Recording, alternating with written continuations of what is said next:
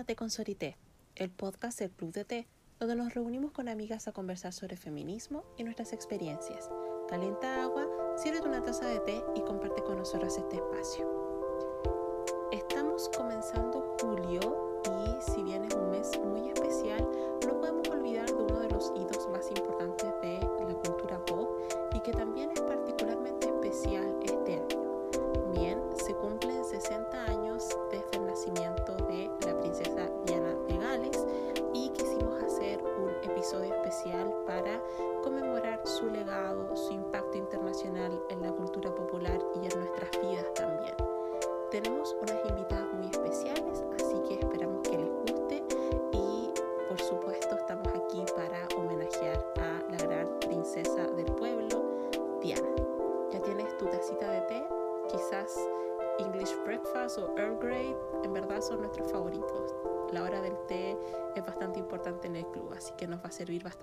Este episodio. Así que empezamos el podcast. Hola Connie, hola a todas, ¿cómo están? Habla la Cata. Bienvenidas nuevamente a un episodio del podcast de Consorité. Hoy vamos a tener un capítulo especial y si bien solemos hacer estos cambios, eh, no es lo común dentro de nuestro podcast.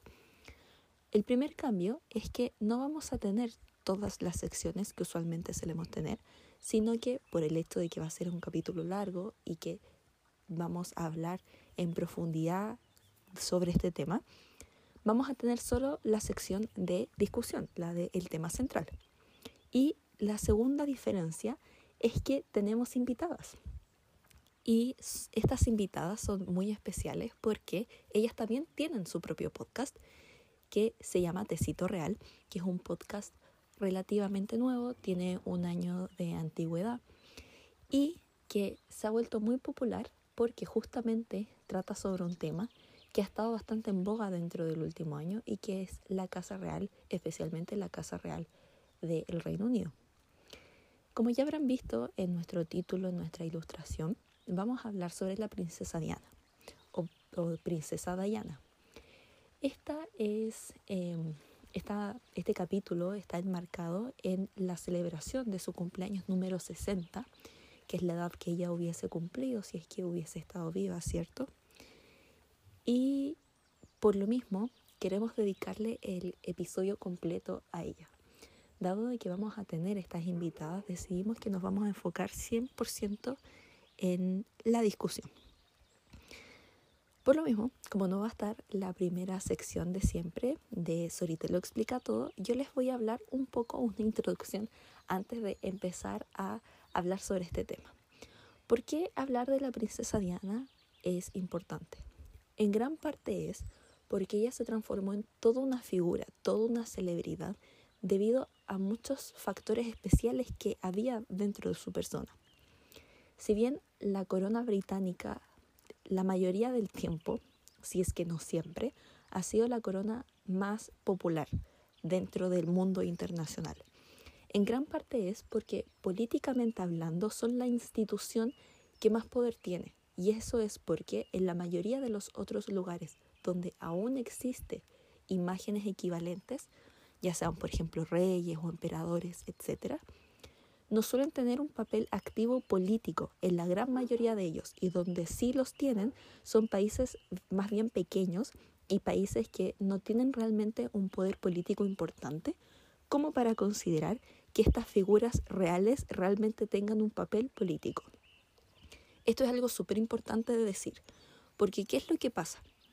Usualmente la corona se suele tener la impresión de que ellos son casi celebridad y que por lo tanto al ser celebridad se le baja un poco el perfil a la importancia que ellos tienen realmente y al poder que ellos realmente tienen. ¿Por qué fue que ellos empezaron a tener esta mirada farandulera? En gran parte esto partió con la princesa Diana. Y esto fue porque ella era tan, tan popular, era tan, tan querida y su imagen causaba tanto revuelo que se dice justamente que los paparazzi comenzaron con ella. Y es que era tanta la atención que ella tenía que mm, estaba en la portada de todos los diarios, de todas las revistas y evidentemente por el hecho de que su imagen vendía, lamentablemente se transformó en una figura pública que tenía este tono un poco más farandulero. Eso en gran parte causó que eh, todo como su poder o su figura política fuera quizás un poco mermada, porque primaba mucho esta parte más bien farandulera, informal. Ella lo supo aprovechar muy bien, especialmente cuando su matrimonio con el príncipe Carlos empezó a, a deteriorarse e incluso después de que se separó y luego se divorció, ella siguió usando este poder blando que tenía, este poder político, de forma súper activa. Y en gran parte, la razón por la que a ella se le recuerda tanto, además de que fue un ícono en muchos sentidos, desde un ícono de la moda hasta un ícono de la filantropía, lo realmente impactante de ella y que en gran parte es lo que a mucha gente hizo que se enamorara de, de ella y de su figura, fue sus obras caritativas y la filantropía. La corona, si bien tiene un poder político importante, más bien es un poder político que se centra respecto a esta imagen de confianza, de estabilidad y de tradición. Durante el último siglo, sobre todo en el reinado de la reina Isabel II y de su predecedor o sus dos predecesores antiguos, empezaron a tener una imagen mucho más cercana con la población, en gran parte porque sabían de que eso dependía su estabilidad y su, su poder mantener su poder. Es por esto que empezaron a hacer muchas obras caritativas y es muy común que todos los miembros de la familia real, especialmente los miembros que son parte del servicio activo, o miembros oficiales, o hay un montón de, nombres que se les suele utilizar, ellos tienen obras caritativas, ya sean fundaciones o apadrinan ciertas instituciones o simplemente hacen obra de caridad. La princesa de Gales se caracterizaba especialmente por esto y se hizo muy popular también por eso, porque respaldaba causas humanitarias, desde ayudar a niños pobres en África o de hecho figuraba al lado de personalidades como Nelson Mandela, la, Teresa, la Madre Teresa Calcuta, el Dalai Lama y un montón de otras figuras que suelen ser ícono de, la caridad o ícono del pacifismo y ella estaba constantemente con ellos. Eso es súper importante porque esa figura, esa imagen tan positiva que ella tenía, ella entendió que era el poder que ella podía realmente tener, ya que el que ella apoyara cierta obra la visibilizaba. Y por lo demás, eso hacía que causara un ruido, y ese ruido podía ser una podría ser una presión súper importante para que se lograran cambiar cosas. Es por eso que ella eh, se involucró en diversas causas, muchas de estas que eran bastante polémicas en su época, y logró efectivamente generar cambios. Por ejemplo, se involucró en causas eh, con los pacientes con SIDA. Recordemos que en los 80 y en los 90 era un tema súper tabú, súper desconocido y la gente tenía mucha eh, ignorancia respecto a este tema. Y ella, por ejemplo, fue a hospitales con cámaras grabándolas y ellos, ella tocaba a los pacientes, que mucha gente en ese momento todavía creía de que te podías contagiar simplemente por compartir un espacio con una persona con SIDA o al tocarla podrías contagiarte. Y ella, muchas de las acciones que hacía era involucrándose a un nivel tan grande en el que generaba un shock en las personas que lo veían y por lo tanto generaba acción. Como por ejemplo el caso de los pacientes con SIDA.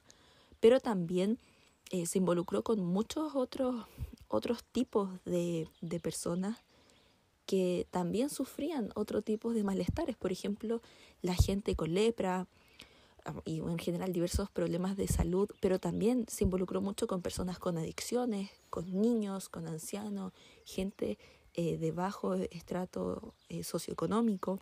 Y una de las últimas cosas que de hecho fue quizás una de las que tuvo em, más repercusiones fue que se involucró en la erradicación de las minas antipersonales. De hecho, es aún súper icónico cuando ella fue a un lugar donde había minas antipersonales y ella caminó por el lugar donde habían minas. O sea, si ella pisaba en el lugar incorrecto, podría haber explotado enfrente de cámaras. Y ella era súper consciente de eso. Y aún así sabía que su papel era presionar. Y por lo tanto, se atrevía a hacer ese tipo, de cosas, aunque no tuviera certeza. Ella no sabía realmente a ciencia cierta, al 100%, si es que no iba a explotar con una mina antipersonal o si al tocar a algún enfermo iba a contagiarse, pero ella lo hacía igual, porque tenía esa sensibilidad. Y en gran parte era eso lo que impactaba a la gente, porque era una muestra de humanidad y una muestra de solidaridad y sacrificio muy grande. Y en gran parte eso fue lo que hizo que fuera tan icónica. Si bien hay muchos otros aspectos que podríamos hablar de ella, es quiero realmente recalcar esta importancia internacional que ella tuvo. Ella, al ser una figura pública que presionó en temas internacionales que la gente no quería hacerse cargo, especialmente temas que eran sociales o de seguridad o de salud de las personas, provocó que los actores internacionales, pero también los distintos gobiernos y las distintas instituciones se involucraran en estos temas. De hecho, las minas antipersonales se han ido radicando durante el tiempo y sin duda ella fue un pilar fundamental en, esa situación. O el hecho de que se pudiera educar eh, sobre el SIDA en un tiempo relativamente rápido para lo vetado que era el tema, también tiene que ver mucho con el trabajo que ella hizo.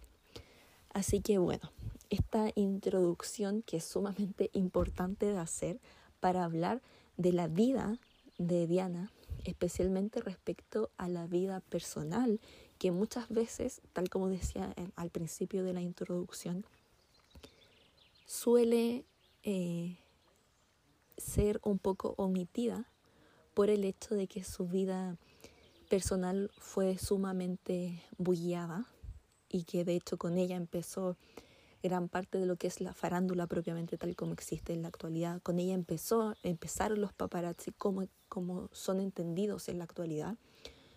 Da a entender lo, lo poderoso que es también este tema al nivel de que muchas veces, sobre todo para la gente más joven, suele recordar más y a pesar de que es súper importante también hablar de esos temas del aspecto de la vida personal, porque ella era una figura pública, por lo tanto, incluso su vida personal tenía este deje público, es importante recalcar que lo que les conté es en gran parte la importancia real y es su legado realmente. Y esto es algo que hay que recordar especialmente ahora en el que lamentablemente con todos los escándalos que ha causado su hijo, el príncipe Harry y su esposa Meghan Markle, ha desviado mucho la atención de lo que realmente fue Diana, pero lamentablemente enfocando y justificando sus acciones, que son bastante injustificables a mi parecer, em, trayendo a colación la imagen de Diana.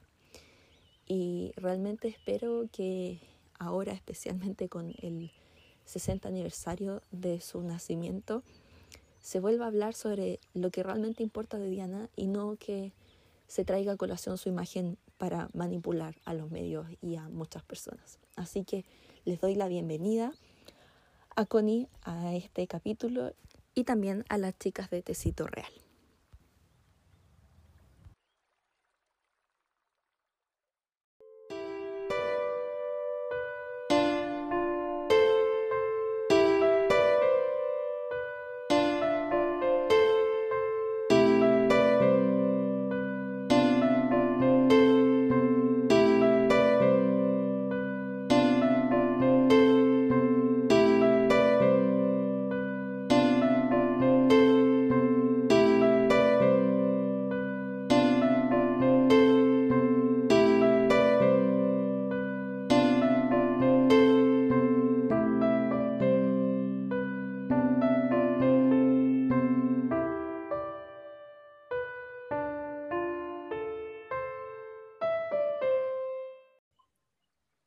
Bien, entonces vamos a empezar con el cuerpo de este episodio, eh, que es muy especial porque, como saben y habrán escuchado en otro episodio, eh, amamos mucho a la realeza británica y personalmente amo con furia a Diana y como sé que me falta mucho también y la idea es como profundizar el debate sobre esto, invité a unas personas muy especiales, no solamente porque saben bastante sobre la realeza, sino que también hay un vínculo afectivo importante. Invité a las chicas de Tecito Real, no solamente porque son las reinas de la realeza hoy en día en cuanto a podcast, y estoy muy orgullosa, sino que también todas fueron mis estudiantes, así que siento como ese vínculo materno eh, con mucho cariño y Fernanda es mi ayudante hace muchos años, así que las quiero mucho y estoy muy feliz y agradecida de que hayan aceptado mi invitación. Así que quieren presentarse para que, bueno, todo el mundo las conoce, pero por si acaso algún alma por ahí eh, las conozca. Eh, sí. Bueno, sí, nos presentamos. Hello. Eh, Oye, bueno, ah, dale Karen, dale Karen. no, yo solo quiero hacer un comentario. Lloré, lloré. Sí, Muy yo tierna también la introducción. De las mejores introducciones que De las mejores hecho. introducciones, totalmente. Gracias. Sí, o sea, de partida decir que estamos muy felices y muy agradecidas por, por la invitación, por estar aquí en, en el podcast. Y sí, somos Tecito Real, eh, yo soy Fernanda, en el podcast soy Fer, eh, soy el 25% de, de Tecito Real y bueno, aquí estoy con, mis compañeras. No sé quién más quiere presentarse ahora a continuación. Eh, bueno, yo soy Carla, pero en el podcast nadie me dice Carla, todos me dicen Chiqui porque hay dos Carlas en el podcast. Y nada, yo también quería sumarme a las palabras de la Fer, que en verdad estoy muy, muy agradecida por esta invitación. Aparte que amamos a la figura de Diana y hablarlo como más en profundidad y con otras perspectivas es algo, no sé, que es demasiado bacán. Así que eso le doy el pase a otra de las chiquillas. Karen, Carla. ¿Quién Eh, va? Cachipu. Ya voy yo. No, anda tú. Ah, ya, eh, yo soy la otra Carla. Ah. y, y eso, no sé qué más. O sea, es que ya. Todo lo que necesitan saber de mí. Soy la otra Carla. Mido 5 subway. Ese es mi dato. Listo. Qué buena medición. ¿Cierto? Yo también soy no, pequeña, así que lo voy a hacer. Yo soy 5 subway y 2 centímetros. Así como justo. Sí, yo soy 5 subway y 3 centímetros. Un Voy a hacer el cálculo. Y falta la cara. Eh, bueno, yo soy Karen. Eh, soy la vieja del grupo. Ya soy la. Ah, no, pues la Ferry también estamos tituladas. Em, Sí. Eso, básicamente. Estoy muy emocionada por este capítulo porque me encanta. Qué emoción. Me encanta todo. Sí, en verdad nos reunimos hoy porque, como ya habíamos mencionado en la introducción, em, se cumplió un nuevo aniversario del nacimiento de Diana. Y no es cualquier año, sino que están pasando muchas cosas alrededor de este cumpleaños. Además que ha sido un año como muy activo, podríamos decir, para la realeza británica. Y sabemos que Diana no deja indiferente a nadie, ya sea que la amen con todo su corazón o le genere alguna desconfianza. Nadie es indiferente a la figura de Diana. Entonces, eh, quería partir preguntándoles eh, algo muy obvio, pero pues puede que haya gente que en verdad no, no sepa mucho, quizás personas más jóvenes como ustedes, no lo sé. Eh, pero, ¿quién es Diana y por qué su figura es tan importante para el mundo en la actualidad? Eh, ¿Quién parte? Sí, pues como que yo iba a partir y dije, no, para la Fer, yo creo que la Fer queda. No, no, yo creo que la chiqui quiere hablar de, de quién es Diana y, y como toda su, su historia familiar, su origen. Yo creo que, que la chiqui es más adecuada para hablar de, de esa parte. Bueno. ¿Mm? Eh, Diana, esto, esto lo habíamos igual mencionado, tenemos un capítulo respecto a, a Diana, o el noveno capítulo, si no me equivoco, la primera temporada del Tecito. Em, ella es una mujer que, verdad, transformó completamente todo lo que es, se conoce lo que es la monarquía, y cómo nosotros percibimos finalmente lo que es la monarquía británica. Ella, su nombre real es Diana Frances Spencer, nació el 1 de julio de 1961. Y a partir de eso, igual, por eso también queríamos también, y aceptamos feliz de, de esta invitación, porque un día como hoy, o un día como 1 de julio, Diana hubiese cumplido 60 años. O sea, No. mucho, mucho, mucho tiempo. Em, Diana de por sí no es una persona que, que venga de un origen, digamos, como plebeyo o tenga como una historia como, como por ese lado, pero aún así tiene una historia con su familia que igual es compleja. Ella nace en una familia que es aristocrática, em, con su papá John Spencer, que tenía el título de conde. Él era conocido como el conde Spencer. Era de este como de estos espacios de las familias que, que, eran aristocráticas, pero no eran como de la realeza como tal, sino que simplemente eran familias aristocráticas. Y que finalmente también eh, aparecían en los eventos, por ejemplo, eh, no sé, por fiestas, bailes, etcétera, etcétera, aparecían en este tipo de eventos como de más tertulias, por así decirlo, de las familias. Invitaban reales. a la familia a tomar el tecito a la casa, ese sí, tipo de... a, jengibre, su, su, jengibre. su, su whiskycito, cositas por el estilo. Entonces, eh, Diana nace en esta familia con cuatro hermanos, con Sara, que nació en el 55, Jane en el 57, John, que murió siendo un bebé, y Charles, cosas de la vida, 1964. Eh, a partir de esto, como que uno pensaría, como muy a grandes rasgos, que a lo mejor porque ella nació en esta, no es cuna de oro, pero es como con una cuna mucho más acomodada. Acomodada, sí. Acomodada uno pensaría que finalmente ya tuvo una historia como, como no tan compleja. Pero esto igual se aleja mucho de lo que fue en realidad, porque eh, varios de los problemas, que igual eso lo vamos a ir conversando a lo largo del, episodio, eh, que tuvo ya en su adultez, adolescencia, etcétera, eh, todos tienen mucho una raíz por también cómo ella la pasó en su infancia, porque ella de por sí no tuvo una infancia muy fácil, tuvo problemas familiares, de, precisamente problemas de violencia intrafamiliar. Entonces, ella finalmente tuvo una historia súper compleja que finalmente la llevó a tener como, como una acumulación, digamos, de episodios que finalmente eh, la llevaron a tener distintos problemas, que, que son bien conocidos en realidad. Así que no sé si la, alguna de las chiquillas quisiera agregar algo, no sé. Sí, yo agregar algo que, que es más un, una teoría personal en, en todo esto. Yo creo que la infancia que tuvo Diana igual va a marcar mucho su rol de madre, de cómo fue ella con, con William y Harry, porque precisamente Diana tuvo una infancia eh, súper infeliz, ella la, la, recuerda así, con, con, este tema, este problema que ocurre con su madre y también la violencia por parte de su padre. Entonces creo que eso igual va a marcar mucho el tipo de maternidad que impulsa Diana, como esta maternidad de estar siempre súper aferrada a sus dos hijos, eh, ser una mamá súper presente, tratar de ser una mamá como cualquier otra, eh, porque eso es precisamente lo que ella no tuvo en su infancia, pese a venir de una familia aristocrática y una de las familias más antiguas de Inglaterra.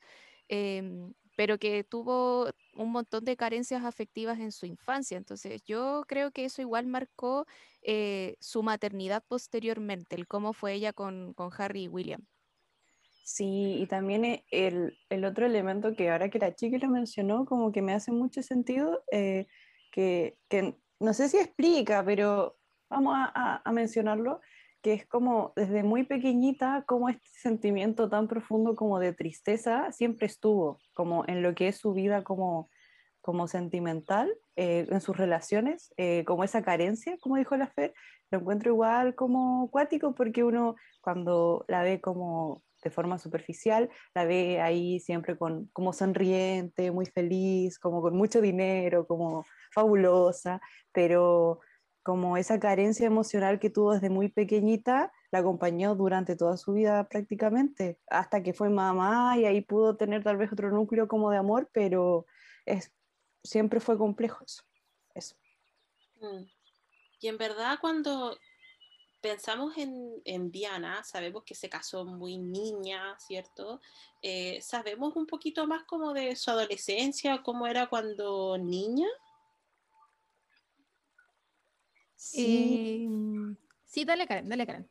Sí, tenemos, la otra vez cuando tuvimos el capítulo de Diana, eh, me dediqué a ver su documental y ahí comentaban un poco cómo era ella y era muy interesante cómo decían que ella era muy como, ay, no sé cómo explicarlo, pero era de estas niñas que les encantaba, se la pasaba como en su imagen, era cáncer, eso lo explica todo, se la pasaba como, sí, la entiendo, como en su mundo interior, entonces le gustaba mucho pasarse sus días leyendo cuentos, libros y como soñando, y ella era como súper romántica, como que era, estaba desde muy chiquitita eso presente, como esta idea de que quería ser princesa, de que quería vivir como estas historias de amor, eh, y supuestamente en el documental mencionan que esto fue lo que fue formando como su, ella desde muy chiquita pensó que el mundo era así un poco. Entonces cuando pasó lo de Carlos y todo el rollo, para ella siempre desde un principio él era un príncipe y todo eh, era así como, ay, qué bonito. Y bueno, las cosas después cambiaron un poco. Y así a modo de, de Kawin, primero Carlos empezó a salir con la hermana mayor de Diana, pues después empezó a salir con, con Diana, así que e, ese Kawin ahí, como Carlos estuvo dando vueltas por la casa de Diana desde antes. Mm. Claro, y está como esta como narrativa oficial de que lo hizo para olvidarse de Camila y que finalmente Diana era como el mejor partido, podríamos decir, como el, el prospecto ideal. Mm, es que era la candidata ideal, pues era, era de buena familia, era como... Mm, la palabra no es pasiva, pero era como más... No era tan rebelde como Camila. Sí, como, como, angelical. Como sí, y ahí viene este sesgo, este sesgo machista igual, porque al final la gran aprensión con, con Camila eh, era bueno, se especulaba mucho de su vida amorosa, de los hombres con los que había estado. Entonces Diana, que era una joven de 18 y 19 años, em, era muy distinta a Camila también desde ese punto de vista. Entonces, desde la familia real se vio a Diana Spencer como, oh, ella es, ella tiene que ser la esposa de Carlos, porque además Carlos venía de...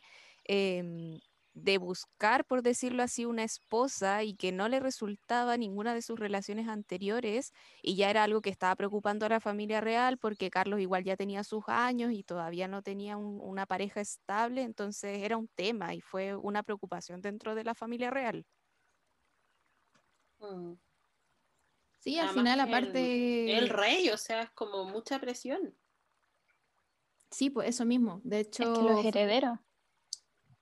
De hecho, sí, por el tema que a quién iban a elegir como la esposa, porque así fue, fue como un poco elegir con el dedo quién iba a ser la, próxima pareja de Carlos.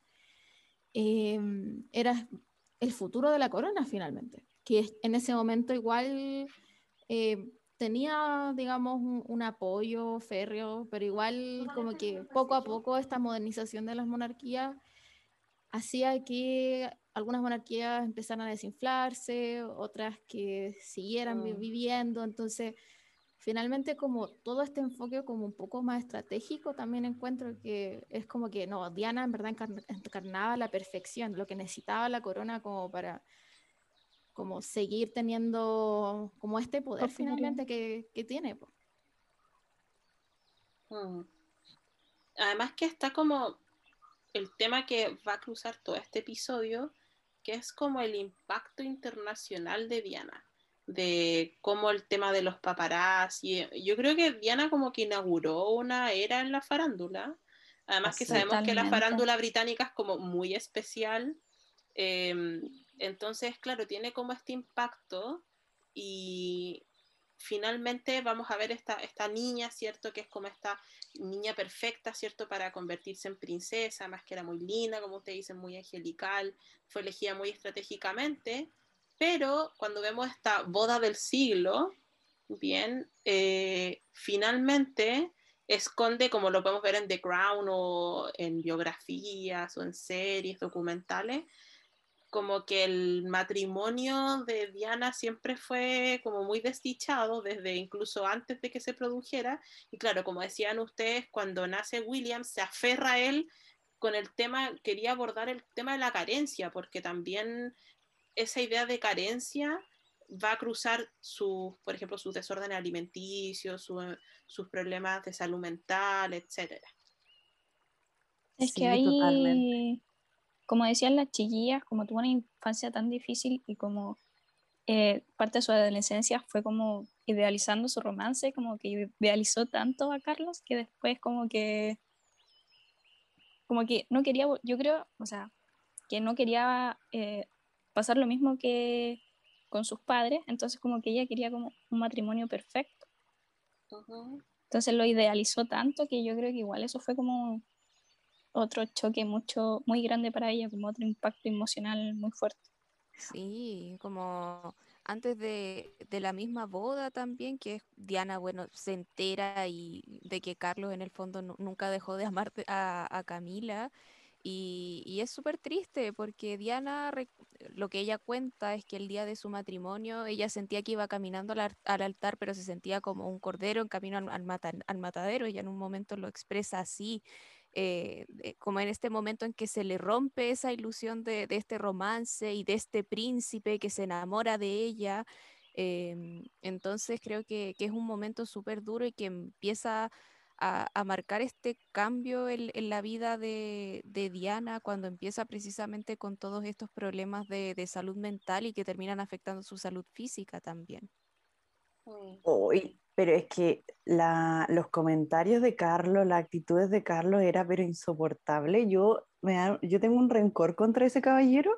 Eh, también lo comentamos en el capítulo, pero eran cosas muy heavy y como tratando de comprender eh, como la, la, forma de pensar, la forma de ser de Diana, como que me imagino que tuvo que haber sido, bueno, para cualquier persona yo creo que es muy fuerte que tu pareja eh, te diga, puedo, dar un ejemplo, a ver, por ejemplo, con el tema de su desorden alimenticio, o sea, Carlos tiraba comentarios horribles, como eh, que una vez la, creo que fue un poco antes de la boda, creo, si no me equivoco, o durante, fue como durante ese periodo de tiempo donde la abraza eh, y después le agarra como las caderas y le dice así como, hmm, estamos un poco rellenitas, ¿o no? Y dicen que eso a Diana la afectó de una manera tan heavy, de hecho, bajó muchísimo de peso para la boda y tuvieron que ajustarle como a último momento como el vestido, porque había bajado mucho de peso, porque para ella quedó así como muy marcado esas palabras. Otro tipo de situaciones, que más encima lo hacía en cámara, así como enfrente de todo el mundo, es cuando creo que le preguntaron como, eh, si estaban enamorados o algo así. Sí, y fue la entrevista del compromiso. El día del compromiso, en la noche fue esa entrevista que está en YouTube, por si acaso. Sí, está en YouTube. Y Diana, no sé si Diana responde primero, pero la cosa es que Carlos eh, responde algo tan desagradable, dijo como, bueno, si a esto le podemos llamar amor, algo así. Como, lo que sea que el amor signifique. Sí, y la cara de Diana era como, oh, así como, cuando a Ralph se le rompe el corazón en Los Simpsons, así. Fue como sí, porque Diana, el reportero pregunta, ¿ustedes están enamorados? Y Diana pregunta, dice como, por supuesto que sí. Y después Carlos va y agrega esa frase y es como, Carlos, ¿por qué? Quédate callado, ¿por qué? Quédate callado, sí. Y ella es muy tierna, como, sí, obvio, porque sí, como, pero no, maldito Carlos. Además que es súper fuerte, porque yo creo que ella tampoco estaba como enamorada, porque era muy niña, muy inexperta, más era como esta fantasía de enamorarse de lo que representaba Carlos, que en verdad el vínculo entre ellos, porque, o sea, por lo que yo he visto, como que no tuvieron mucha interacción como en el noviazgo, ¿se entiende? No se conocían mucho. Creo que fueron como alrededor de 12 citas que tuvieron antes de... Y con Pero todo súper arreglado, sí, sí. Como y lo que, lo que se cuenta es que Diana, hasta incluso el día de, la boda, a Carlos le seguía diciendo señor. O sea, e, ese, nivel de cercanía estamos hablando, de decirle señor a tu pareja. Qué terrible. Claro, sí, es como viene el, tema. Y ahí quería ir como al punto, como ya salió la figura de Carlos odiada, yo reconozco que también lo, lo detesto. eh, ¿por qué la figura de Diana genera como tantos antagonismos? O sea, amas a Diana, no te gusta Diana, o le tomas cierta simpatía o apatía a todos los Royal o todos, todos quienes le, rodean, sea, siempre Diana es un factor que va a estar en tus argumentos por qué te cae bien o te cae mal un miembro de la realeza. Yo creo que ahí tiene que ver, eh, bueno, la, la gran entrevista que le hicieron a Diana, cuando ella contó sus problemas, porque ahí la gente la vio como alguien como persona común, porque si uno ve a la realeza, tú no decís, ah, ya hay una persona común, porque es como, oh, es la realeza. Entonces, eso de que Diana bajó como a estar cercano a la gente, a ser cercana a la gente y que la gente la considerara una más y ver que ella sí tenía problemas y ver cómo la monarquía no la ayudaba, yo creo que ese fue un factor gigante para que gente ame tanto a Diana y odie a, a Carlos o a Camila, por ejemplo. Sí, y además de eso, a ella la, como agarrándome de lo mismo que dice la Carla, a ella la llamaban la princesa del pueblo por algo. Eh, ella finalmente llegó a, a cambiar todas las dinámicas que se conocían hasta el entonces de lo que hacía la realeza, o sea, con quiénes se podía relacionar, cómo se podía relacionar, ser finalmente humana. Entonces, ver a esa figura humana dentro de, lo que son siempre como personas que se idolatran, es algo que, impactó muy fuerte en muchos sentidos. Em, además que precisamente se veía desde el comienzo de, que se presentó a Diana como tal, ahí al principio se le veía como con un rostro feliz, que estaba como ilusionada, como que se le veía como bien.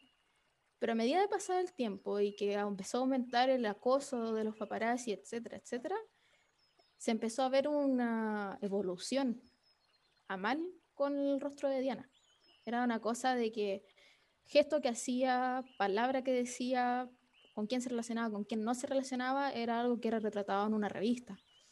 Entonces, finalmente, encuentro que existe como, como un efecto como, como doble. O sea, si bien ella era reconocida como la princesa del pueblo, también era una persona que fue como muy mirada desde el ojo público. Entonces, eso, general, eso genera ciertas expectativas o ciertas obligaciones para también, como el resto de la familia real, es como, ¿por qué tú no te comportas como ella? ¿Por qué tú no haces lo que hace ella? Entonces, por eso mismo yo creo que, que genera todo este, como, todo este antagonismo que, que hablan. Sí. que están silenciadas todas, entonces por eso. Eh, sí, muy, muy, muy cierto. Y, mm. Y yo creo que el, factor prensa es un tema muy, muy, muy importante a la hora de hablar de Diana y como su relación que tenía con ella. Eso también, la, como que esa relación lo que iba es como hacer este efecto de bola de nieve en el que su personaje y, crecía, crecía, crecía además, entonces era inevitable, tipo, era como una relación eh, tóxica con la imagen de Diana que no podías parar porque la consumías y si no la querías consumir, igual estaba ahí, estaba en la prensa, estaba en la tele. Eh, y, y, tú lo, obviamente eh, lo vuelves a consumir, entonces se produce más y entonces Diana era un tema. Yo creo que por muchos años donde, o sea, yo no bebía esa época, era un bebé, pero yo sé lo que mi mamá me contaba y cosas así y eh, fue como una de las primeras como súper mega estrellas. Eh, también por el cambio tecnológico de la época, tipo en esa época estaba como Michael Jackson también, como su boom mediático, eh, y también otros famosos que estaban surgiendo, pero estaba en la época de este boom mediático en el que uno hablaba de las estrellas como, eh, y lo veía en todas partes, obviamente muy diferente a lo que tenemos en Internet hoy día, pero era mucho más accesible. Entonces creo que eso igual como que engrandece aún más a, Diana. Entonces, obvio que era indiferente, como, o sea, obvio que no era indiferente, es obvio que la tenías en tu mente. Ahí tú elegías si la odiabas, si te tenía chata o si la amabas, o... pero eso. Sí, además que el tema es que es súper terrible como el tema del morbo me pasa como similar, no sé, a Britney. De que vimos mm. a Diana niña, después convertirse en madre, como cuando se convierte en celebridad, vimos como su sufrimiento. Y después como que su muerte es tan trágica y está antecedida como por todos estos problemas de la separación, además que era muy cercana, o sea, le llevaba eh, a su hija al colegio, después además desarrolló como esta beta activista, ¿cierto? Que en un activismo donde en esa época el tema que las celebridades fueran activistas, o sea, pasaba y todavía vemos a la realeza que hace caridad, pero no activismo necesariamente, que son dos temas distintos. Claro. Mm. Sí, con temas súper complejos también, porque Diana hizo una, una visita a un hospital de Londres destinado específicamente a eh, pacientes con, con SIDA, con VIH, en, en un tiempo donde la ignorancia era mucha respecto a, a este virus y a esta enfermedad también. eh, y Diana saludaba a las personas enfermas sin guantes, eh, las saludaba tomándoles la mano, acercándose, conversando con ellas. Em, entonces eso en la época igual chocó mucho, como en una época donde no se sabía nada, un poco lo que pasa ahora con, con el coronavirus, que no, no se sabe mucho de, de esto, eh, que una persona hiciera ese tipo de activismo y que fuera además Diana de Gales, eh, tuvo un impacto gigante, o también su, su activismo, por ejemplo, en Angola con el tema de las minas antipersonas. eh, entonces no, no eran causas... em, muy livianitas, por decirlo así, sino que eran grandes temas y, grandes causas donde ella estuvo presente eh, que, que marcaron eh, al mundo, por decirlo así, imágenes que dieron la vuelta al mundo y que claramente jugó a favor de la imagen de Diana, de mostrarla como una persona de la realeza, pero sumamente cercana a los problemas de mucha gente.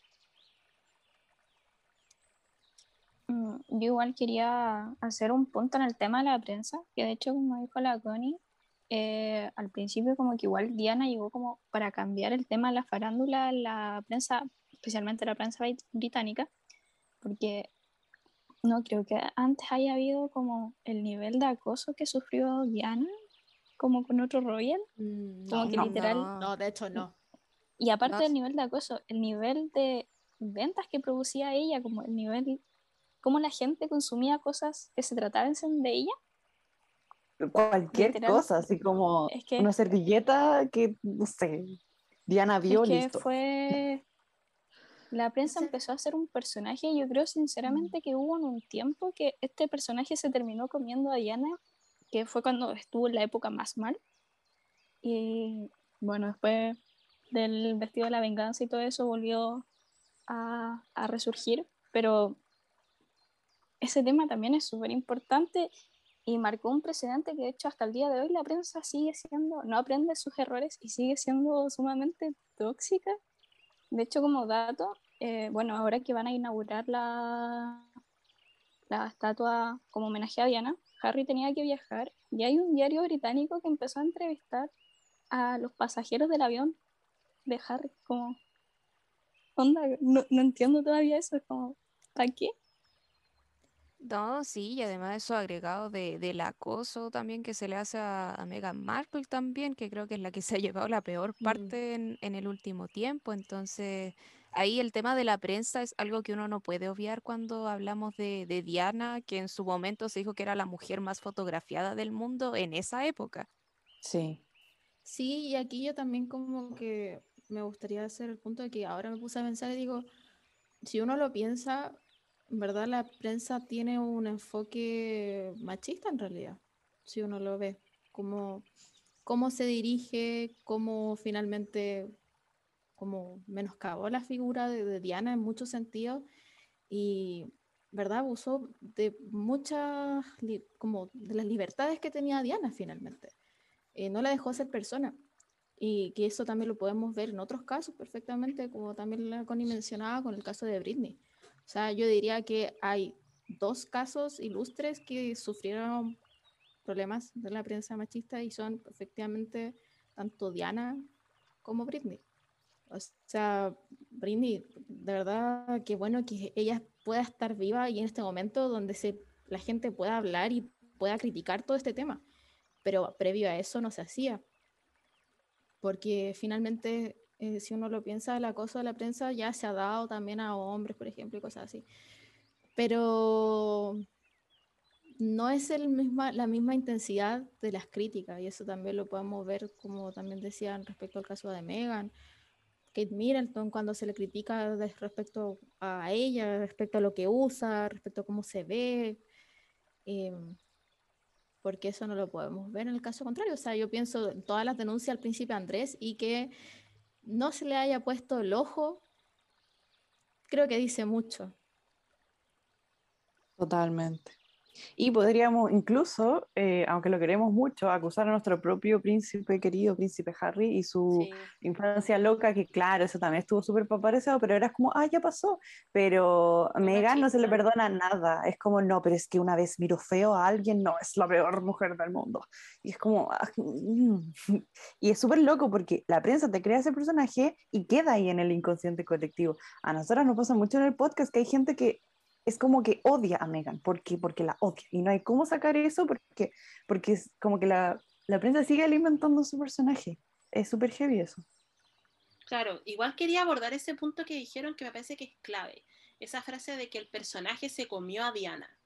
Porque en verdad todo lo que sabemos de Diana es como la, el viaje del héroe y después la mártir Diana. Entonces me parece que mm. es súper fuerte eso sí. Porque claro, está esta figura que tenemos a Diana que toda su vida fue de sufrimiento, murió muy joven, murió trágicamente, por fin había encontrado el amor con Dodi, era muy buena madre, tenía como esta familia royal que era em, muy fría, ¿cierto? Porque siempre se destaca eso de que eh, la familia es muy fría, como todo ese tipo de cosas, entonces era como todo lo, antagónico y la humanidad que no tenía la familia, algo así. No sé, es como, es súper complejo, porque finalmente como que la, ¿cómo decirlo? La imagen de Diana se alimenta de la demás, la demás familiares y los demás familiares también alimentan su imagen positiva o negativamente a partir de Diana. Entonces, sí. Mm. Sí, la, la, construcción que realiza la prensa en ese sentido es sumamente interesante e importante para entender eh, cómo se dieron las cosas. Em, yo creo que también es súper interesante ver el cómo Diana también en su momento también se da cuenta del impacto que ella, que ella genera y también, por decirlo así, utiliza la prensa en, en, un par de ocasiones. Entonces creo que, que igual es interesante em, ver ese punto de que Diana igual ella estaba perfectamente consciente de quién era y lo que provocaba. Eh, pero sí, yo creo que la, prensa es un gran tema. Eh, la prensa británica creo que es una cuestión brutal. Los tabloides británicos son, son una cuestión que no... Son una cuestión impresionante, es un, nivel de, sensacionalismo y de incluso fake news que, que rozan lo, lo burdo hasta el día de hoy y que es algo que, por ejemplo, eh, Harry y William también destacan mucho. Ellos, eh, las veces que han hablado respecto a la, muerte de, su madre, ellos responsabilizan demasiado a la prensa y la rabia que le tienen a la prensa y a este tema de los paparazzi em, es gigante. Yo me acuerdo que, si no me equivoco, fue William. Que, en un momento expresó que tenía mucha rabia con, la prensa porque contó que cuando fue el accidente eh, automovilístico donde murió su mamá, eh, los paparazzi estuvieron ahí tomando fotos en lugar, en lugar de pedir ayuda para Diana, entonces mm. es un tema que también marca mucho a, William y Harry, y yo creo que también lo podemos ver mucho en, Harry, como es, este, esto que impulsa que él se vaya de, de, la familia real y que se aleje de este mundo por el miedo a que se vuelva a repetir la historia. Claro. claro. O sea, ahí, por ejemplo, a lo que yo voy como que se la comió el personaje, es que yo siento que Diana, antes de separarse, como que estaba ese personaje y ella tenía que cumplir tan, tan bien como, eh, como los parámetros de ese personaje. A eso la versión más dulce en un inicio. Sí, como perfecta, entonces como que eh, sus trastornos alimenticios ella no, no, los podía sacar a luz, ni tampoco por la prensa, porque también sería romper como ese esquema. Entonces después cuando se separó, claro, vimos otro tipo de Diana y siguiendo en el tema de la prensa, siento que la prensa también ha sido fundamental en construir como esta rivalidad entre, como esta rivalidad muy fuerte entre Diana y como la monarquía, siendo que, eh, como dijo la Fer, la misma prensa estuvo en, en el accidente. En un inicio era como que eh, los principales culpables eran la prensa y los focos de luces, porque recordemos que ese día habían motociclistas persiguiendo a Diana con esas tremendas cámaras que con esas luces gigantes que dejaban ciego a todos. Entonces, ahí hay como algo muy fuerte que yo siento que la prensa lo ha sabido manejar muy bien ahora, como tratando de ellos de desligarse totalmente de todo el daño que hicieron.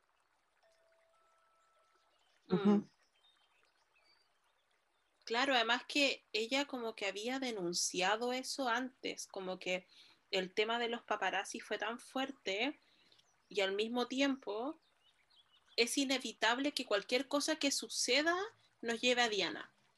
O sea, el hecho de que en el caso de Megan como una esposa discriminada o que ella es, es, popular o que la gente, los medios británicos no la quieren y la acosan y ahora como mucho más potente porque estamos en una sociedad que hace 20, 30 años era muy distinta. O sea, el tema del racismo y todo ese tipo de, elementos que, que, están apareciendo. Es como una especie de antes y después de Diana. Es súper loco eso. Marcó totalmente una generación y, y, lo hemos conversado en varios capítulos, de hecho, como son muchos ámbitos de la, de la, vida de la realeza que ha cambiado. Tuvimos, por ejemplo, un capítulo de especial de madres y como la, la, la, forma como de maternar que tuvo Diana también tuvo, cambió muchísimo eh, como todo, toda la dinámica eh, que había en la realeza eh, eh, y se me fue la idea, pero eso, hay un antes y un después. Y lo que quería tocar hace rato es que ese antes y después también es súper interesante porque eh, hay que entender que Diana llegó literal un poco a salvar eh, eh, como la imagen que tenía la monarquía en ese momento, porque las monarquías básicamente son como las Kardashians. O sea, es, un, es, un, es una familia que se sustenta de la imagen pública, se sustenta de la opinión pública. Entonces, ellos no estaban pasando por un muy, muy buen momento y por eso es que Diana fue como un personaje muy clave, una persona muy clave, porque vino como a, a limpiar todo esto, a, a, dar nuevos aires, a, a poner esto que estaba faltando, que es este aire más cercano, más, más humanitario. Y yo creo que igual eso tiene, eso marca mucho el, ese como antes y después que, que estaba mencionando. Eso. Sí, agregando el tema del antes y el después con el tema de la maternidad, eh, yo creo que eso era lo que quería como, poner, como contar la, la, Karen, es que nosotras contábamos que se notaba mucho una evolución del cómo se realizaba la maternidad desde, el, figuras de la realeza, eh, por ejemplo, desde el caso de la reina, hasta el caso actual, por ejemplo, de Megan. Eh, también hay que tener en consideración que, claro, los tiempos cambian, pero previo a la reina Isabel o la misma reina, como que como involucrarse mucho en lo que es como el rol de, de, educar a sus hijos era una cuestión que no era tan, tan vista en las monarquías. Era algo que era sumamente como... Siempre existía una institutriz, por así decirlo, que se encargaba de enseñar a los hijos sobre sus labores eh, de distintos ámbitos. Entonces, después vino Diana a cambiar todo esto y a decir, bueno, ¿sabes qué? Como que yo quiero estar presente en la crianza de mi hijo, yo quiero que conozcan el mundo y eso es como algo que siempre se remarca, por ejemplo, cuando Diana incluso creo que los llevó al McDonald's, mm. eh, como son ustedes personas a comunes. Piscina, o sea, claro, ustedes Claro, o sea, ustedes son como decirle a su hijo, ustedes, claro, nacieron en una cuna de oro, efectivamente, pero ustedes también tienen que conocer la otra cara de la moneda, tienen que conocer lo que es la realidad. Entonces ahí ese choque generó lo que es este antes y después. Mm. Además que quería explorar en un punto con eso que ahora me, me acordé McDonald's y todo eso, es como, ¿cómo diagnostican ustedes como el impacto de Diana en la cultura pop? Porque yo lo veo en todas partes, o sea, todo lo que ella usaba se agotaba, su color de pelo, de hecho era, se han hecho como análisis, por ejemplo en The Crown o, o, en otras películas, en fin, como de cuán representativo es el, como los gestos, eh, la ropa, eh, como que también El instala un nuevo, pelo. claro, un nuevo tipo de mujer y me imagino que en esa época tiene que haber sido como farándula pura, pero es una ícono de la moda, o sea, eh, no sé si ustedes conocen, siempre cuento esta historia porque de verdad me marcó. Em, las últimas fotos que se sacó Diana como para Vanity Fair, que eh, se las tomó Mario Testino, em, que son una foto donde ella sale muy feliz con un vestido blanco. Eh, búsquenlas. Mm, con, fo- porque- con con fondo blanco. Sí, que aparece como que el pelito un- cortito. muy cortito, está en un diván. Ah, Eh, sí, ya, sí. esa, sí, y, y en el Museo de Mario Testino, yo como que fui especialmente en Lima al Museo de Mario Testino, en verdad reconozco que no me importaban mucho las otras cosas, yo quería ir a ver eso. Y hay una sala, eh, bueno, el museo aparte es precioso, y es como la sala de Diana, y es de verdad yo me puse a llorar porque entras y están todas las fotos como en tamaño gigante, está como este diván, sillón, como lo quieran llamar, de donde estuvo Diana, y al medio está el vestido, como con todo, y tú ves como el vestido de Diana, un vestido blanco precioso, y es súper fuerte, o sea, es como icono de la moda, del estilo, de la feminidad, de la maternidad, de lo que El debería ser activismo. claro, del activismo, lo que debería ser la realeza, o sea, además que sabemos como sus andanzas con Freddie Mercury, John, como que sus amigas y que se vestía de hombre y que iba a fiestas, como que en verdad todo en ella es demasiado como en su máxima expresión la cultura pop, me encanta. Sí. Y me encanta. De hecho, de- deberíamos contar esa historia de lo de Freddie Mercury, si nunca lo hemos hablado en el podcast. Me encanta. Bueno, y Hablemos de eso. Eh, a ver, sabemos que Diana era, era una loquilla, pero la entiendo porque en verdad se casó tan joven y tuvo, tuvo sus hijas tan joven que en verdad era una nunca- responsabilidad. Claro, muy además grande. que era esa tremenda responsabilidad y quería ser libre y también esta idea del evadir. eh, y era súper joven, o sea, nunca era como adolescente, cumplió, no sé, 18 y se casó como muy en esa lógica, cumplir como este rol de madre y esposa.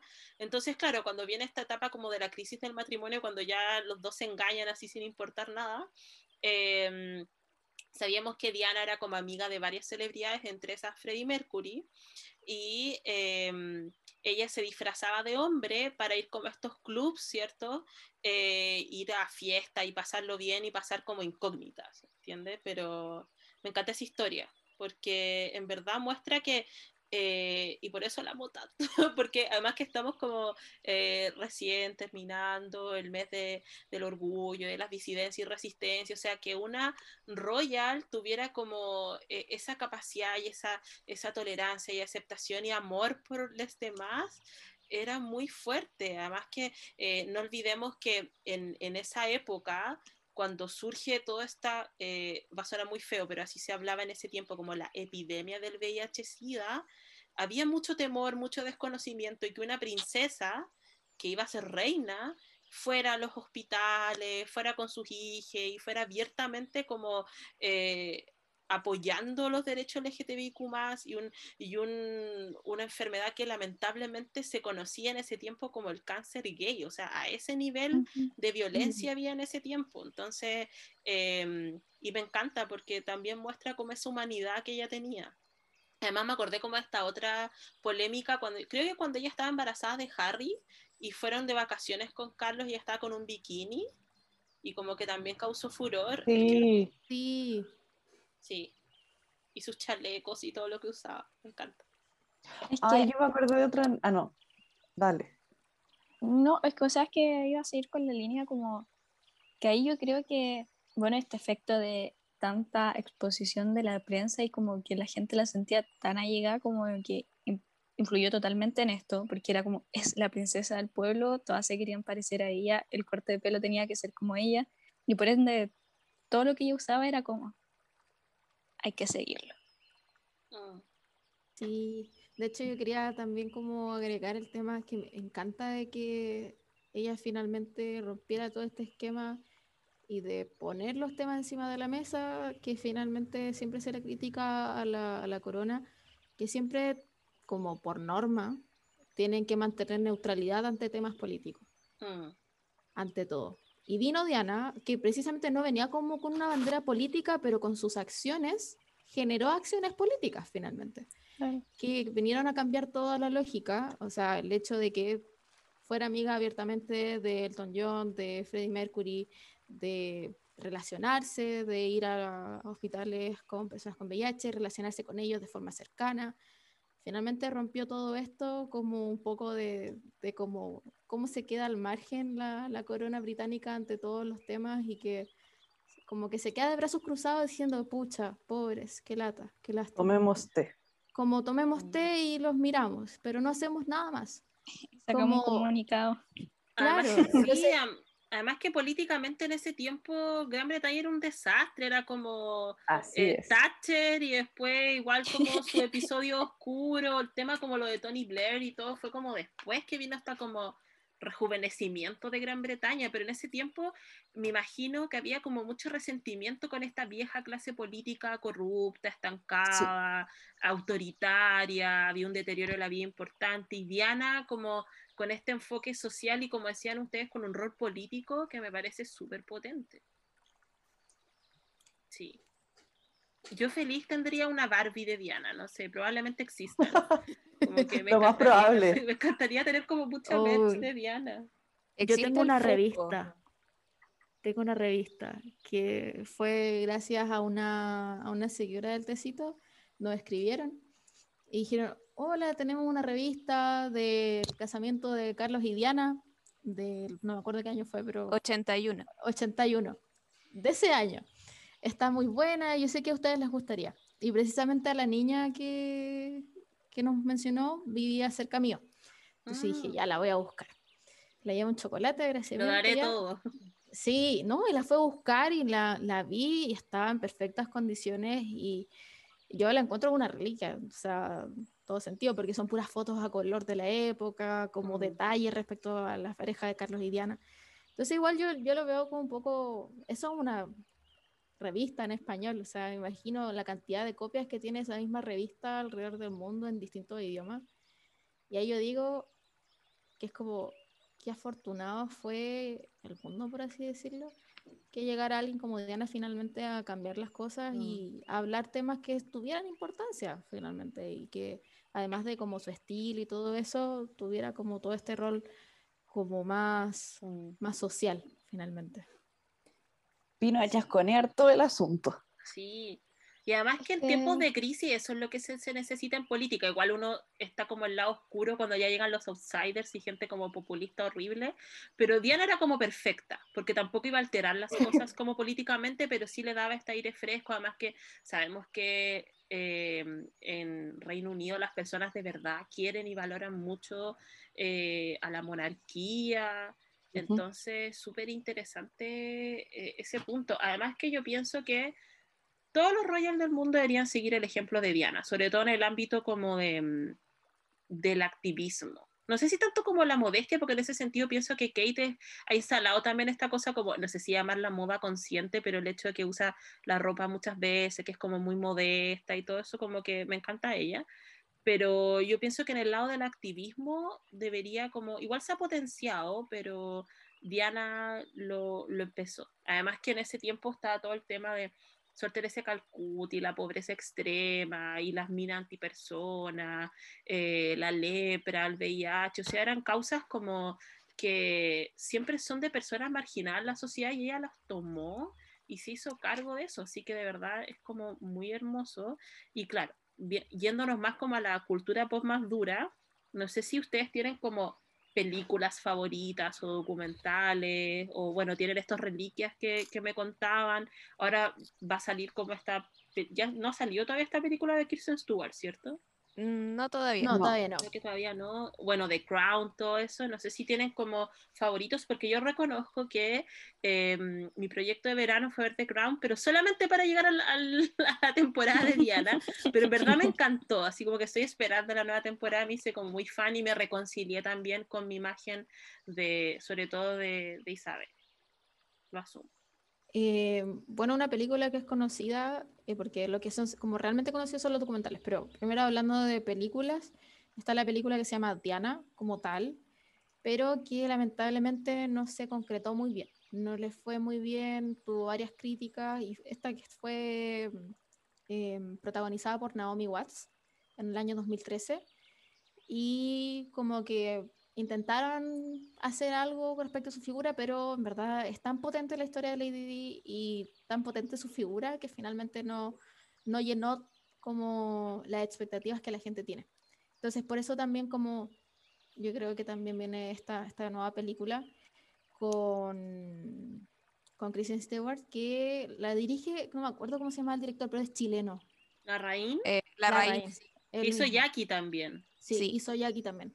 Entonces yo creo que a lo mejor esa película viene como un poco a, a llenar también todos esos vacíos, como más en términos de filmes, porque lo, de lo que hay de Diana son, son documentales, o sea, el, el, documental que es ultra conocido y que siempre vamos a recomendar hasta el final que lo vean, es Diana in Her Own Words, eh, Sí. que está, está en Netflix, o sea, es un documental que es como doloroso, Must. doloroso, pero Sí. bello, pero lo encontró muy bello. Totalmente. Ah, y había olvidado que otro punto que es súper importante, además que no sé si se acuerdan como todo este proceso legal que hizo el papá de Dodi, eh, hasta que creo que él falleció su papá como para ver el tema de la muerte de su hijo y que no sé si Diana estaba embarazada o no, como que yo, re- ¿saben por qué recuerdo a esos niños? Porque para que vean la edad, yo tenía como ocho años recién cumplidos cuando murió Diana, así que recuerdo todos esos como cagüines familiares, además que era este tema de que Diana estaba de- emparejada con un hombre musulmán, como que en verdad ella toda la vida fue rompesquema. Y, me acuerdo muy bien eso de su papá, como de, y empezaron todas estas teorías conspirativas y salen como estos policías y gente de vez en cuando diciendo que fue una confabulación de, de Felipe Ay, sí, hace poco eh, volvió a para salir. matarla. Mm. Hace poco volvió Sí. a salir.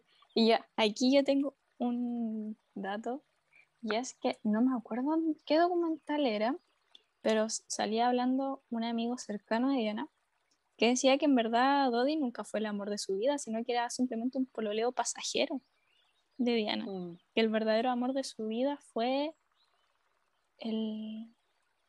¿El instructor de esquí? ¿Será él? ¿O un Era el guardaespaldas? El guardaespaldas. Cuando se rumorea que es el papá de, de Harry también, Sí, de ese, ese rumor ahí. Pero entonces, en verdad, él fue el verdadero amor de... de Yo creo que, yo creo que ese secreto ella se lo llevó a la tumba, no, no Sí, sé. Sí. O sea, que sí. tenía, tenía toda su vida tan expuesta que en verdad Yo no sé si es como posible, a ver, ya me estoy poniendo en política ficción, si es posible como que tener un amor de tu vida cuando toda tu vida tiene como muchos factores que la intervienen y no hacen, no es una vida normal, ¿se entiende? Como el Mm, tema de los sí. vínculos, porque Mm. además si fue un gran amor, igual fue como un amante, entonces igual es una relación como prohibida, entonces yo creo como, como dice Fernanda, nunca lo sabremos. confirmo. Mm. Y además que después viene como toda esta etapa horrible que es como el funeral de Diana y que Ay, sabemos sí. que Isabel tenía que estar compuesta, pero es como miren, es tan fría. Y después llega nuestro amigo Carlos y se casa con Camila. Ay, maldito Chan. Carlos.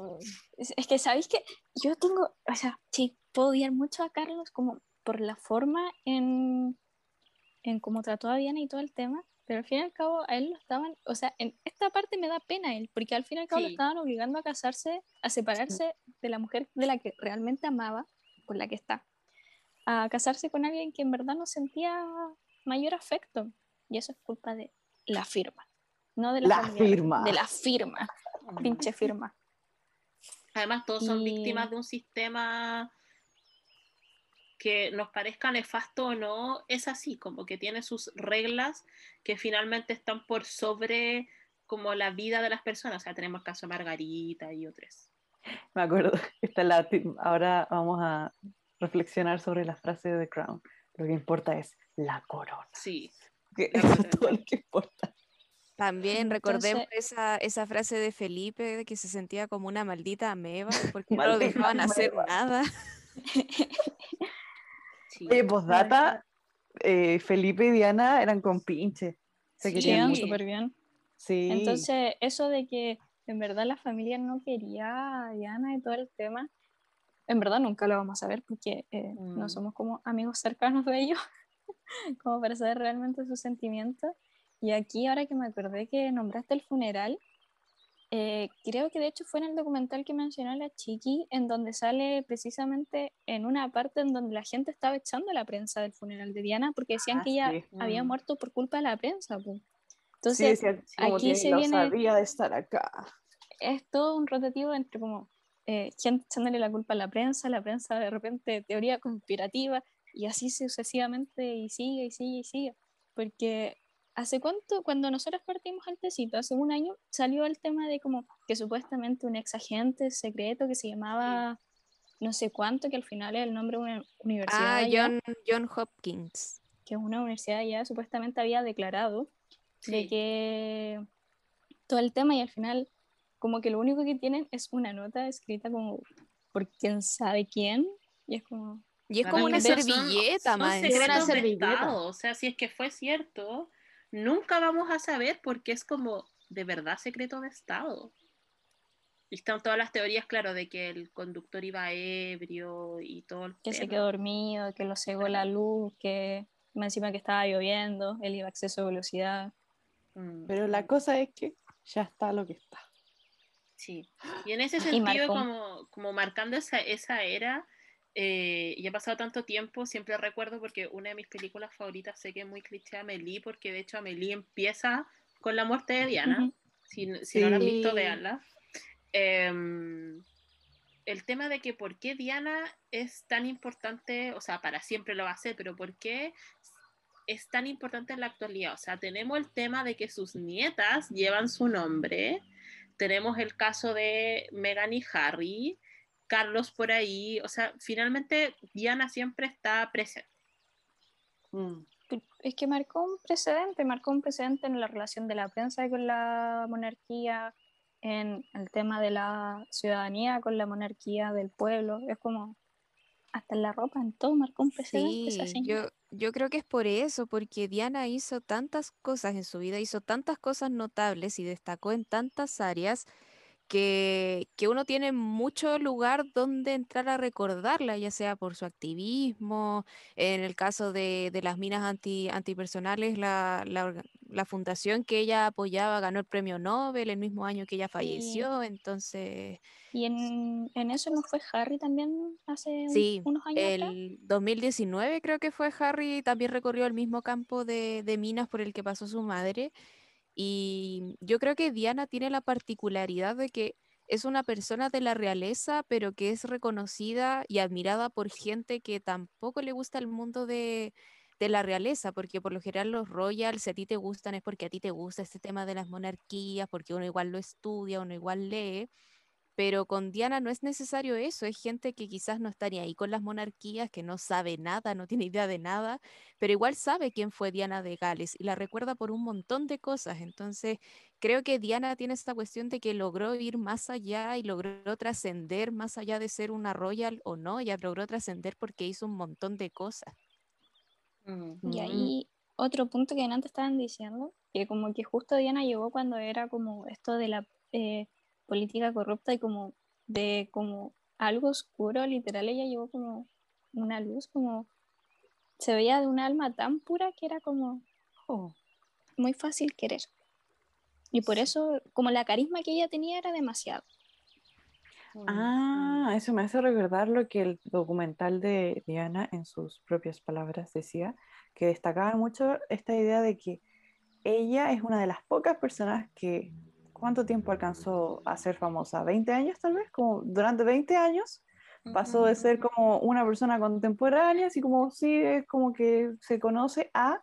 Ella es un personaje histórico, o sea, llega a ese punto, como que sí, es una leyenda, como solo en 20 años, eso, eso es una locura. Y aparte, otra de las cosas que, que, que ella logró generar, porque literal su trascendencia eh, va, como por lo que dijo Fer, tipo, impactó en tantos ámbitos, pero sobre todo hay un ámbito muy, muy importante que es que literal ella como que creó una nueva forma de ser celebridad. O sea, su antes y después Mm. es en todos los sentidos. Antes de ella no estaba ese impacto. De verdad que ella, eso se dice en el documental y en varias otras cuestiones que había leído, es una de las primeras mega estrellas mundiales, tipo en Chilito, que estábamos en otra en esa época. eh, eh, todos conocen, eh, todos conocen a Lady D. Y eso es algo súper loco, como en el mundo hay muy poca cosa que todo el mundo sabe. Coca-Cola, Lady D y no sé qué más. Como que, ¿cachai? Eso es súper loco pensarlo. Y, mm, y lo otro es que otra cosa que destacaban mucho en el documental es que, aparte de todos los talentos que hemos conversado con ella, como el que más genera impacto y como el que más se queda en nuestro inconsciente es como la habilidad que ella tenía para conectar con las personas. Eso es algo que tú naces con eso o no. No es algo que puedas fingir, es algo que solo pocas personas pueden tener y, es súper loco como la mezcla de factores históricos como coincidencia, etcétera, la llevó al lugar donde, donde estaba con la atención y el poder que tenía y, y logró conectar con mucha gente y eso es muy lindo. Así como dato, bueno, ya dijimos que ella era cáncer, tiene la luna en Importante. acuario y es ascendente sagitario. Así como dato. Ah, me eso lo explica Me todo. encanta.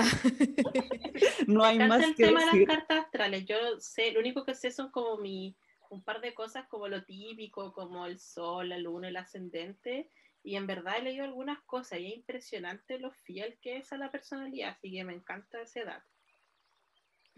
Sí, nosotras somos fieles, fiel apoyo a la astrología. No importa lo, lo- lo que no, lo que critiquen.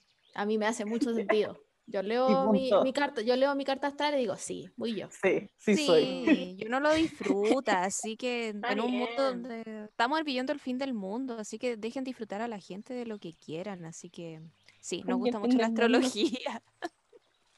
Sí, eso es importante. Y, y en ese sentido quería como que me actualizaran, porque sé que ustedes saben, lo saben todo, en qué está la familia británica hoy, qué pasa con este monumento.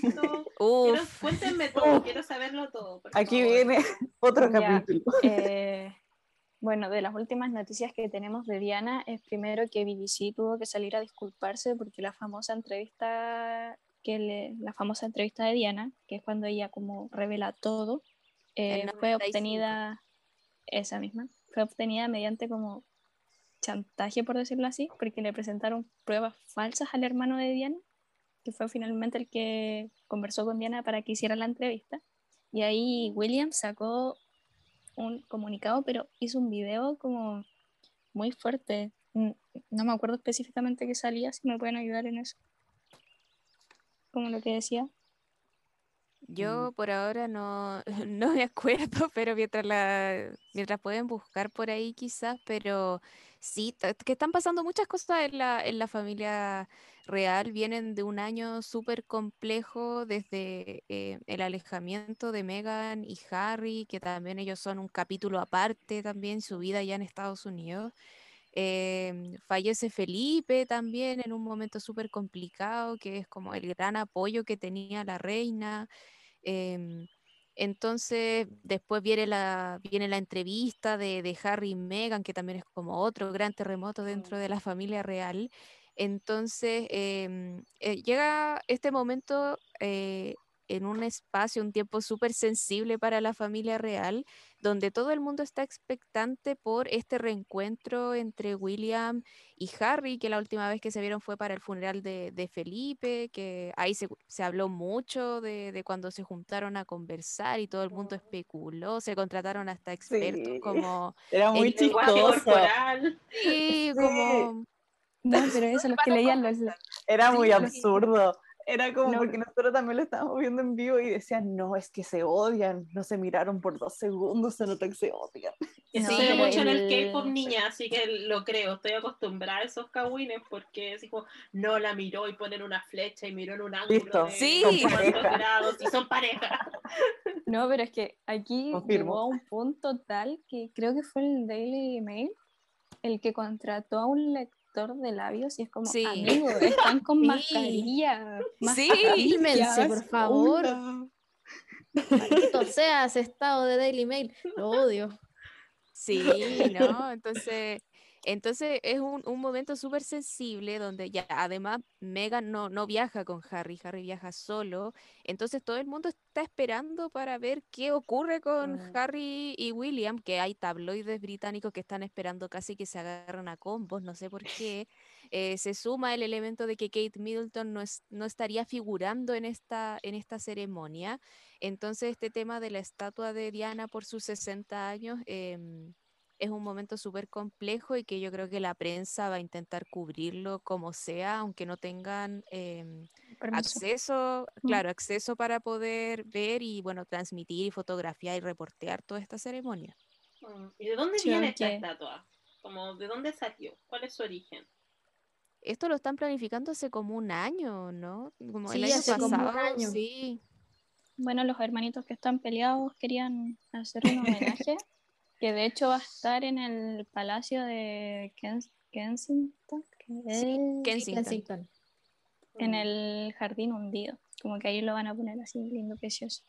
Y en un Sí, jardín, y- así como flashback a Carlos que ama los jardines. Me encanta el shade. Para que le pese. Ahí tienes tu jardín. Sí, entonces acá de los datos que tengo, ya, esta idea de la estatua vendría desde el año 2017. El año 2017 se cumplieron 20 años de la muerte de, de Diana. Entonces, desde ahí vienen lo- los dos hermanos con esta idea de hacer una, una estatua. Eh, entonces ya viene el tema de que ahora el 1 de julio es la, la ceremonia de, de inauguración. Según el diario The Sun, que es una fuente cero confiable a mi parecer, dice que, que los dos hermanos van a dar discursos por separado, pero Oh, no sé de dónde sacaron ese dato. Y que la estatua va a estar en el sitio favorito de Diana de Gales, en el Palacio de Kensington, que es el Sunken Garden, y que fue dedicado el año 2017 específicamente para Diana como un tributo póstumo y tiene sus flores favoritas, que son las No me olvides, los lirios Ah. blancos, rosas No. blancas, tulipanes, narcisos y margaritas. Sí, de hecho hay una foto que, el- que Ay, es muy estuvo así muy lindo. lindo. Sí. Es muy bonito. Y, y así como otro dato, hace como un mes los dos hermanos también llegaron a un acuerdo de exhibir el vestido de bodas de Diana en el museo del palacio, creo que también era. Sí, sí, Entonces, así que ahí está el, el gran vestido. Debería haber un museo de Diana. Me encanta. Iría a peregrinar ahí, de verdad. El Museo de la Moda hace un... No, no, no era específicamente de Diana. ¿O sí? No me acuerdo. Creo que hubo una exposición de los vestidos de Diana. Sí, hace muy... Debería haber como un museo de la memoria, pero de Diana. Pero de Diana. Sí, con todo ahí, ahí con el vestido de boda, el vestido de la venganza, todos los vestidos y, ¡Ah! ¡Qué hermoso podría, sería ver eso! y su activismo también. Mm. Sí, bueno, ya- siguiendo con, con Sí, la sí. escultura, y- igual como dijo la Fer, la prensa no puede entrar, pues va a estar como un corresponsal, dos camarógrafos y como ya está. Y era. Mm. Así que igual yo, quiero ver cómo va a ser. A mí me da mucha intriga. Quiero ver las fotos. Sí. Yo, yo veo a los tabloides capaz de contratar un ejército de drones para sobrevolar la cuestión y tomar fotos. Sí, totalmente. Algo Oye, van a sí. Y va a salir como la señora que hizo no sé qué y el jardinero que El dijo no sé jardinero, qué. sí. Sí, es verdad. Va a salir que la Harry y William se miraron feo. Claro. No, Yo hablar. la vecina Sentí la vibra. del jardinero. ¿Y ustedes creen como este tema como del poder de los nombres, como que uno carga cuando nace un bebé con su nombre? Porque pienso que es demasiado potente. Bueno, Charlotte es como el tercer nombre de Diana, así que ya, Pues Charlotte Elizabeth Sí. Diana. eh, claro, pero ahora que tenemos esta nueva bebé, Lilibet, es Lilibet, ¿verdad? Lilibet Sí, Diana, sí, es Diana. como, oh, qué fuerte. Ese Es es, que el pan- la chica. Sí, o sea, es que la, la chica y yo tenemos una perspectiva diferente, porque para mí simplemente es una tradición que siempre ha tenido las, monar- bueno, las monarquías en general. Es como una tradición eh, rememorar nombres que fueron importantes. La chiqui ya tiene otra opinión. La Sí. chiquis hater. Eh, bueno, por mi parte yo considero que eh, veo que hay como posturas que dicen, no, eh, le pusieron esos nombres para, para publicidad y cosas por el estilo. Y yo así como, ¿por qué haces para publicidad el nombre de tu hija? Como que hay toda una carga histórica detrás. Pero a raíz de eso yo quería como establecer mi opinión, es que también agarrándome lo que decía la Connie, es que yo no... Encuentro que decir eso, ponerle esos nombres a niños es una carga energética demasiado fuerte es algo que trae consigo expectativas a la persona, eh, como, no sé, energías que yo creo que se traspasan, como mucho este tema también kármico que se habla tanto, que es como que yo lo he escuchado varias veces, que el hecho de repetir los nombres puede repetir un poco los karmas que tiene la persona. Entonces, como, más esa habla como más como, como mística, yo creo que el caso de Charlotte pasa más piolita porque su primer nombre es Charlotte. Pero el Mm. caso de Lilibet, Lilibet Diana, es demasiado Fuerte. Y Es aparte- demasiado fuerte. O sea, esa niña yo encuentro que va a estar en el ojo de la prensa desde. Bueno, ya lo va a estar. Ya lo Ya lo está. está. Ya lo está, pero va a crecer como. ¿Qué con esa signo era la guagua? Gemini, el mejor Gemini. signo Más planeta. encima. Oh. Pobre criatura. Hay que ver la carta astral de esa bebé. Eh, uh, el otro día la vimos. La voy a buscar altera. Espérame. Deme un segundo. Claro, y en verdad está como este debate de realmente es como genuino, yo estoy segura que de Harry sí, pero está esta como contradicción de, están como los pro Megan y los anti Megan.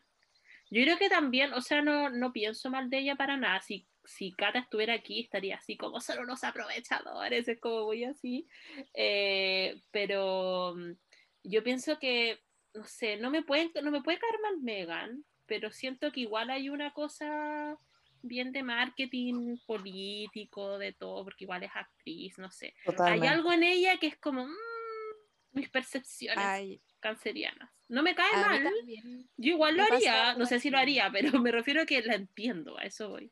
Ujú. Sí, a mí también me pasa algo parecido con Megan. em, yo creo que en el tecito igual en general somos como bien pro Harry y Meghan y como muy en contra de, de los tabloides británicos. Yo creo que esa es como nuestra tendencia en general. Yo Pero- sobre todo.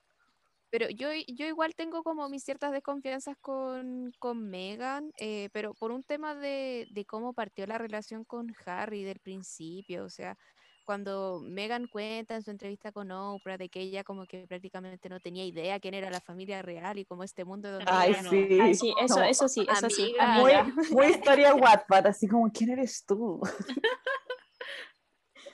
Mm. Así mismo. Entonces Igual- sí, pero, pero no creo que se presten, o que en este caso presten a su hija como para, por temas de, de publicidad, entonces no, no sé, yo prefiero tomar esto como una señal de que en verdad el problema de Harry y Meghan no era con la reina y que en verdad con la reina siempre han tenido buena relación. Prefiero quedarme con, con el sistema. con eso. Mm. Sí, Bueno, más que, más que entrar a la teoría conspirativa y mm, de eso. Hasta en el, bueno, hasta en la entrevista Harry decía que él siempre hablaba con, con su abuela. Pues. Sí, Entonces, pues. igual eso ya es, es demostrar que tiene ¿Ustedes una creen que es como esta como que realmente Harry ten- tiene como esta bandera de lucha como con reivindicar como la injusticia que vivió su mamá y su esposa porque claro le destaca mucho el tema del valor de la familia. Y claro y ahora obviamente se está aferrando a su a sus hijas y a su esposa porque es como lo único que tiene. Mm. O sea, yo creo que hay tanto él como William han, no sé si decir peleado, pero sí han hecho cosas como para reivindic- reivindicar, e- uh, no puedo decir la palabra, pero para eso mismo. Porque, bueno, ambos siempre han sido bastante críticos y han quizás eh, William en su papel más ya de futuro rey, obviamente no se puede ir en contra de la prensa, eso sería dispararse a los pies. Pero yo, yo sí les compro, por lo menos eso sí se los compro. Y hay otras cosas que no tanto, pero eso sí. Sí, yo también creo que cada uno desde el lugar donde está, yo creo que ahí Harry tiene más eh, poder de acción más que William, pero yo creo que cada uno a su, fa- a su manera y desde su vereda también han hecho esto de, de reivindicar esta memoria de Diana y, mm, y del resguardo de, de la privacidad también y de, de los límites que es necesario poner a la prensa en, en ciertos aspectos y de que no se puede vulnerar la, la privacidad de las personas y también las consecuencias que tiene esto en, en la salud mental también, que es una, una Mm. bandera que igual han tomado estos dos hermanos. eh, William, por su parte, patrocinando eh, fundaciones dedicadas al tema de salud mental y Harry participando en producciones em, de, de streaming respecto a- al tema de, de salud mental. Mm, sí, es verdad. Y- Y tengo una pregunta como final, que la discutimos bastante en el episodio de Princesas de la primera temporada de nuestro podcast, ya fue como hace un año, si no me equivoco, o casi un año, para que lo busquen también, que es un episodio específicamente donde hablamos de princesas y hablamos, por supuesto, mucho de Diana, y quería saber su opinión, porque yo manifesté la mía en ese episodio. ¿Ustedes consideran que Diana fue feminista o es una figura feminista? Que, ¿O que podría reivindicarse desde el feminismo? Hmm. Sé que es una pregunta difícil. Bastante. Sí, qué, qué buena pregunta. No, no me lo había planteado en verdad. Mm. Yo Yo pienso que sí, yo pienso que en general la gente es como muy cruel en el sentido de que tienes que cumplir con este checklist para ser feminista y por supuesto en ese sentido Diana no lo era. Bien, O sea, yo, pero em, su, sus causas y su comportamiento sí lo eran, en mi opinión. es que sí, lo, lo veo en la parte, por ejemplo, de cambiar eh, el tema de la maternidad, de como cumplir otro rol y también el rol de esposa, como también son actos eh, como, Es que no sé cómo. que él- lo, lo veo más que ella como personaje así como de que ella abierta, porque nunca la vi en esa faceta como en el mundo del activismo, como Mm, específicamente como ah, en el tema feminismo, pero ella con existir y, y hacer Mm, todo lo que hacía claro. y todo lo que logró, eso ya es eh, el gran acto eh, feminismo, feminista para mí, como ese, y todo lo que ella representa, como esta grandiosidad como ella como mujer, eh, también fue en contra de todo y, y, y para mí en ese sentido sí, la considero como un símbolo, como, como, estas, como, la, como estas mujeres bacanas que una ve y, y uno dice, ay, yo quiero ser como ella. eh, Diana me inspira a eso, como a, a Mm. ser yo, y ella siempre decía eso, como eh, al final, en, su, en sus últimos años, como ella lo que estaba buscando todo el tiempo era poder ser ella y hacer las cosas que, que ella quería hacer. Y, y, más que eso, no sé qué, qué más lindo y bacán que eso. Sí, yo también igual quería agregar un punto en ese sentido, que también pienso similar a ustedes, que ella nunca tuvo como una bandera explícita de hola, soy feminista, hola, trabajo por las mujeres, no, sino que es como finalmente lo que ella hizo fue que con sus propias acciones tomó finalmente esta fortaleza para poder hacer las Mm. cosas diferentes y que eso como que yo creo que en general eh, todas las personas que nos consideramos feministas es algo que tenemos en común, que es como que queremos hacer las cosas diferentes y queremos tener mejores oportunidades y que finalmente nos escuchen, porque Claro, merecemos tener el mismo respeto. Entonces, Mm. ella vino a traer, digamos, esta voz y de hecho sacando, además de los, todo el tema social que hizo, la- su activismo como más por el lado LGBTI, eh, también esto yo lo veo, por ejemplo, al momento del divorcio. Lo que Mm. ocurrió con el divorcio con Carlos es que, claro, hubo muchas críticas y muchas críticas hacia ella.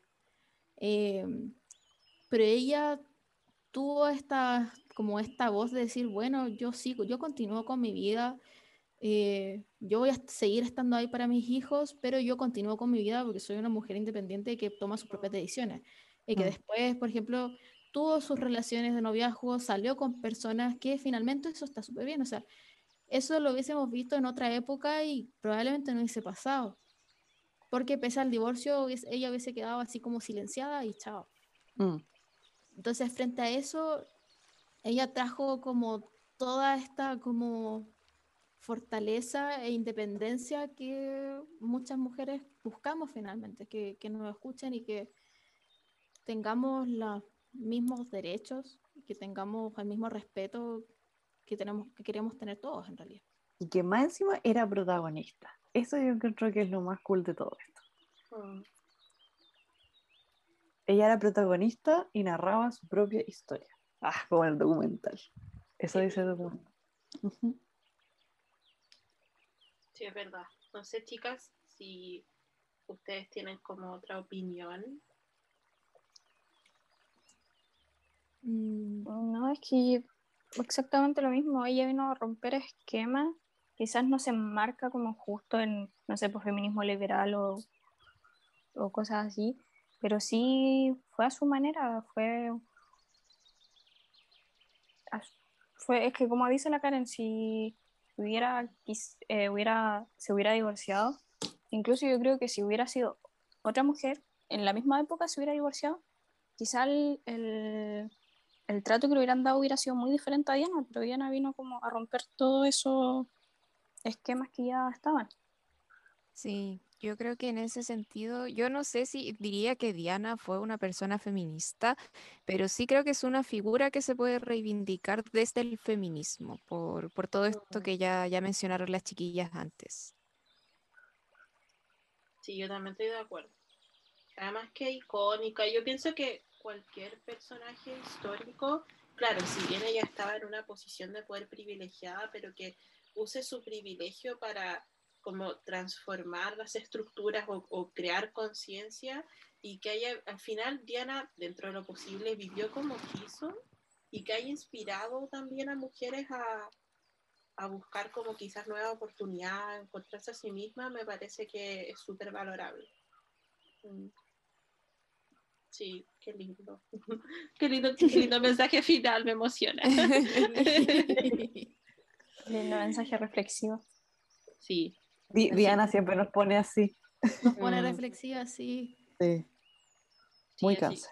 Así que esperamos que también celebren con nosotras el, el cumpleaños de Diana, que es muy importante. Y si no conocen a Diana, que vayan inmediatamente a buscar sobre ella. Eh, también quería agradecerles porque aprendí mucho y pudimos conversar bastante. O sea, ha pasado la hora volando, de verdad, ha sido muy entretenido. Y no sé si quieren dejar como eh, comentarios finales, quieren hacer recomendaciones, tips, lo que quieran. Ahora este es como su espacio eh, de conclusión, publicidad, como quieran. Eh, yo voy Bueno, a... Eh, no, dale, Carla. un Eso, pequeño inciso. Eh, Lilibet es Géminis con Luna en Aries y ascendente en Leo. Era ese mi pequeño inciso. ¡Upa! Oye, Géminis con ascendente Leo, yo eso lo veo potente. Se viene. Y Aries. Viene. Está potente, está demasiado potente. Sí. Era eso. Bueno, eh, como, bueno, de mi parte, agradecer la invitación al podcast. eh, lo pasé muy bien. Yo creo que las chiquillas también. Em, bueno, la, gente aquí, eh, si quiere y le interesa este mundo de la realeza, eh, que vaya a escucharnos también en, en- en nuestro podcast, Tecito Real. Eh, tenemos Instagram también, Tecito Real. Em, y nada, lo pasamos muy bien. Yo solo recomendar em, el documental Diana, nuestra madre. em, creo que es un poquito difícil acceder a, a ese documental, pero es un documental que realizaron William y, y Harry para el año 2017, cuando se cumplieron 20 años de la muerte de Diana. Y es un documental precioso donde ellos hablan eh, de Diana, su madre, desde una forma en que nunca antes eh, se había hablado de ella. Eh, muestran fotos, hablan de, de recuerdos, desde lo, lo bonita que fue su infancia gracias a Diana, pese a todas las adversidades. em, y que vean The Crown también, una, una gran serie. No, no verla y pensar todo al pie de la letra como lo muestra The Crown, pero es una, una gran serie también. Así que esa es mi, mi recomendación por mi parte. Eh, yo por mi parte también quería agradecer mucho el espacio, de verdad la pasé muy bien, se me pasó volando. Estoy muerta de frío, pero la pasé demasiado bien, así que estuvo muy, muy entrete todo esto. Aparte, hablar de Diana siempre es, algo, es un agrado finalmente, porque nunca encuentro algo malo en ella, y eso es súper bonito. Em, por mi parte, yo quería recomendar, el, a raíz del mismo documental que, me, que mencioné hace un ratito, es que hay un libro de, a partir de ese libro se hizo el documental, que se llama Diana Her True Story y eh, está en inglés, eso sí, pero lo venden por busca libre. Eh, crítica que he leído han dicho que el libro es súper bueno y aparte igual es como es una pieza bien bonita, digamos, como de colección, encuentro yo. Yo apenas como que diga, ya, lo, lo voy a comprar, lo voy a hacer. Así que eso, insisto, muchas gracias por todo el espacio. La Fer ya mencionó toda nuestra página y todo eso. Y, nada, un honor estar aquí. Mm, gracias. En verdad ha sido una experiencia muy linda. Quiero decirles que estoy muy orgullosa de ustedes cada vez que veo sus logros, así como, eh, como los podcasts más escuchados y que colaboran con famosos. De verdad me hace muy feliz. Espero que vayan a la televisión pronto porque lo merecen. Ay, qué nervio. Y mm, no, al principio era nervio, pero después uno se acostumbra. Y, lo, y se van a ver hermosas. Así que, ah, y no hay que usar blanco. Eso me, me sugirieron una vez que no hay que usar blanco para ir a la televisión. Pero nada, estoy muy orgullosa de ustedes, no solamente por el podcast, sino que en verdad con todo lo que han hecho, la escucho siempre y de verdad les deseo como lo mejor en todo y, y, nada, cuando quieran cuenten conmigo, espero que podamos colaborar en distintas cosas y las quiero mucho, así que les doy un abrazo. Oh, les deseo mm. un feliz día, Happy Diana Day, sé que existe algo así, es el nombre del capítulo. Y, y nada, eh, les recomiendo también que puedan seguir a Tecito Real, a Tecito Cívico, que también tienen un proyecto muy lindo. Estoy al pendiente, tengo que escucharlo. Eh, y de verdad, gracias, ha sido muy, muy, muy hermoso. Y eh, ahora vamos a pasar a la última sección de recomendaciones y anuncios del club eh, para cerrar este hermoso y emotivo capítulo de Diana.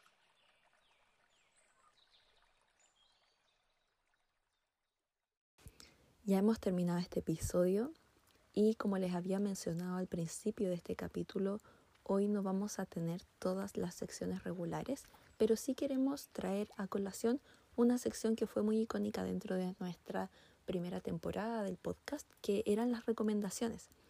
Creemos que eh, hay muchas, muchas fuentes donde se puede investigar sobre la vida de la princesa Diana, que son muy relevantes y que son muy, de muy fácil acceso.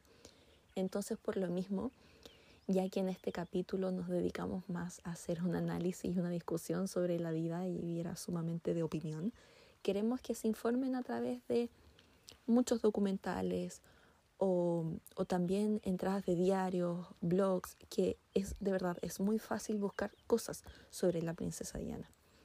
Yo en lo particular les quiero recomendar un libro y especialmente un documental que de hecho están sumamente relacionados porque es la misma fuente y que se llama Diana en sus propias palabras. Este documental está hecho en base a una entrevista que se le realizó a la princesa Diana a principios de los 90.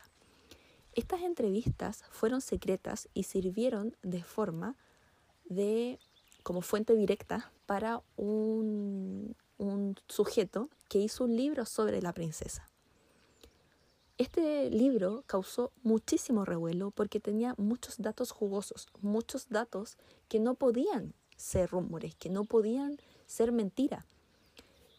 Y de hecho fue tanto el revuelo que causó que presionó mucho a la separación de la princesa con el príncipe Carlos. Y de hecho, lo que sucedió fue que este libro causó mucho revuelo, pero en el año 96 salió a la luz las entrevistas que ella realizó y fueron de tal impacto por el hecho de confirmar que la fuente principal era ella misma, que fue lo que provocó que la reina presionara y autorizara e incluso quizás hasta obligara a que el divorcio fuera realmente realizado. Y esto es súper importante aclarar.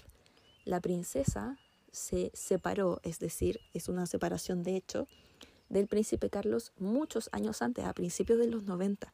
Pero el divorcio, es decir, la separación real, la separación oficial, la separación legal, no fue hecha hasta el año 96.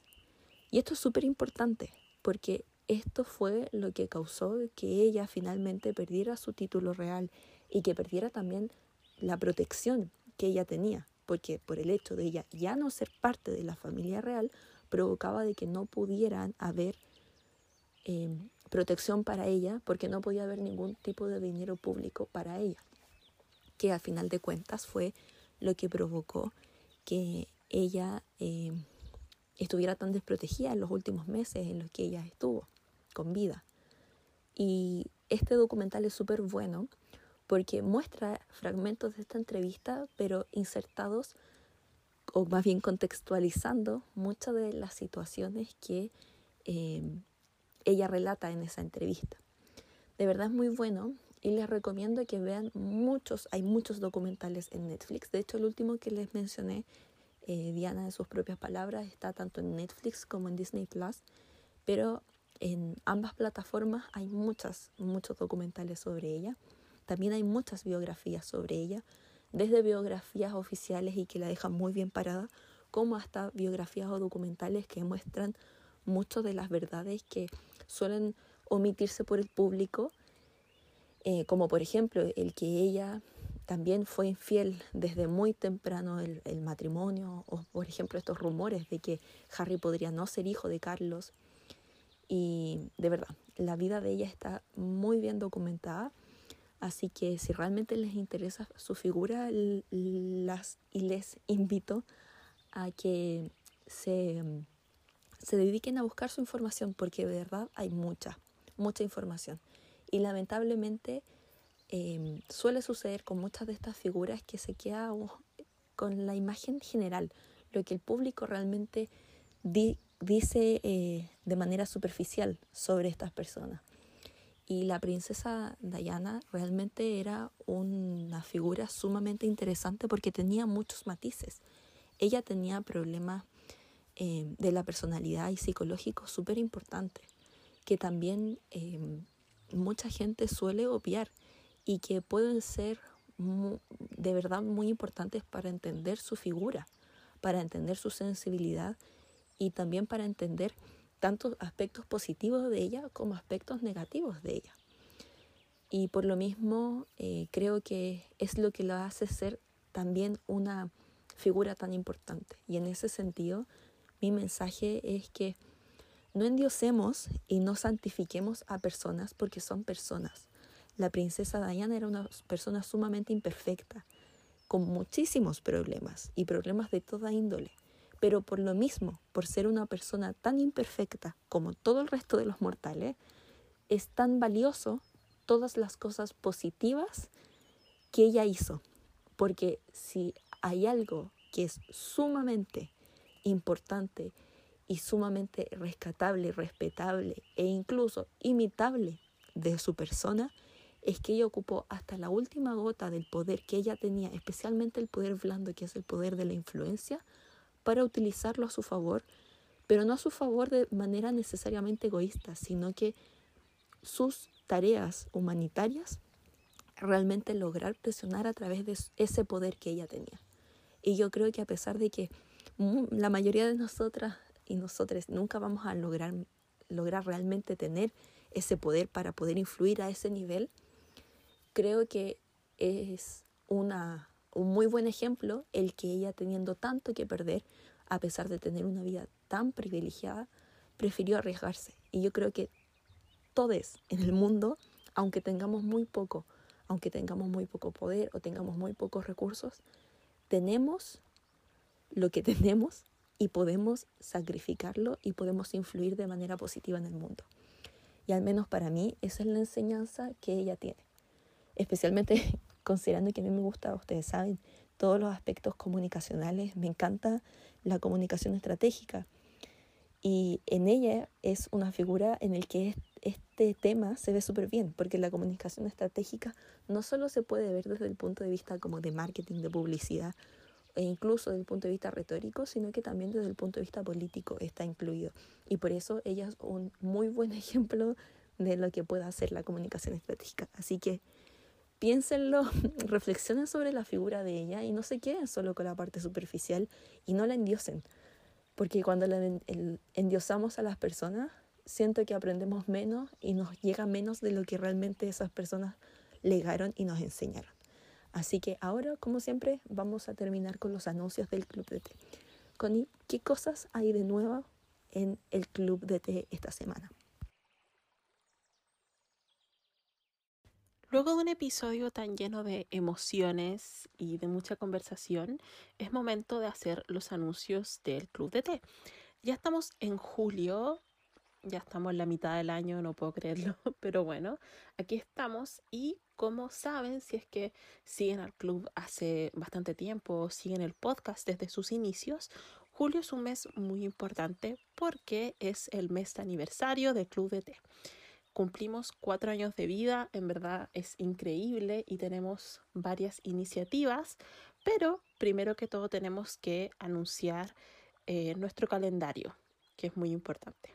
Bien, en primer lugar, eh, estamos conmemorando, ¿cierto?, el Sailor Moon Day o yo diría como la semana de Sailor Moon, así que vamos a seguir eh, compartiendo las ilustraciones.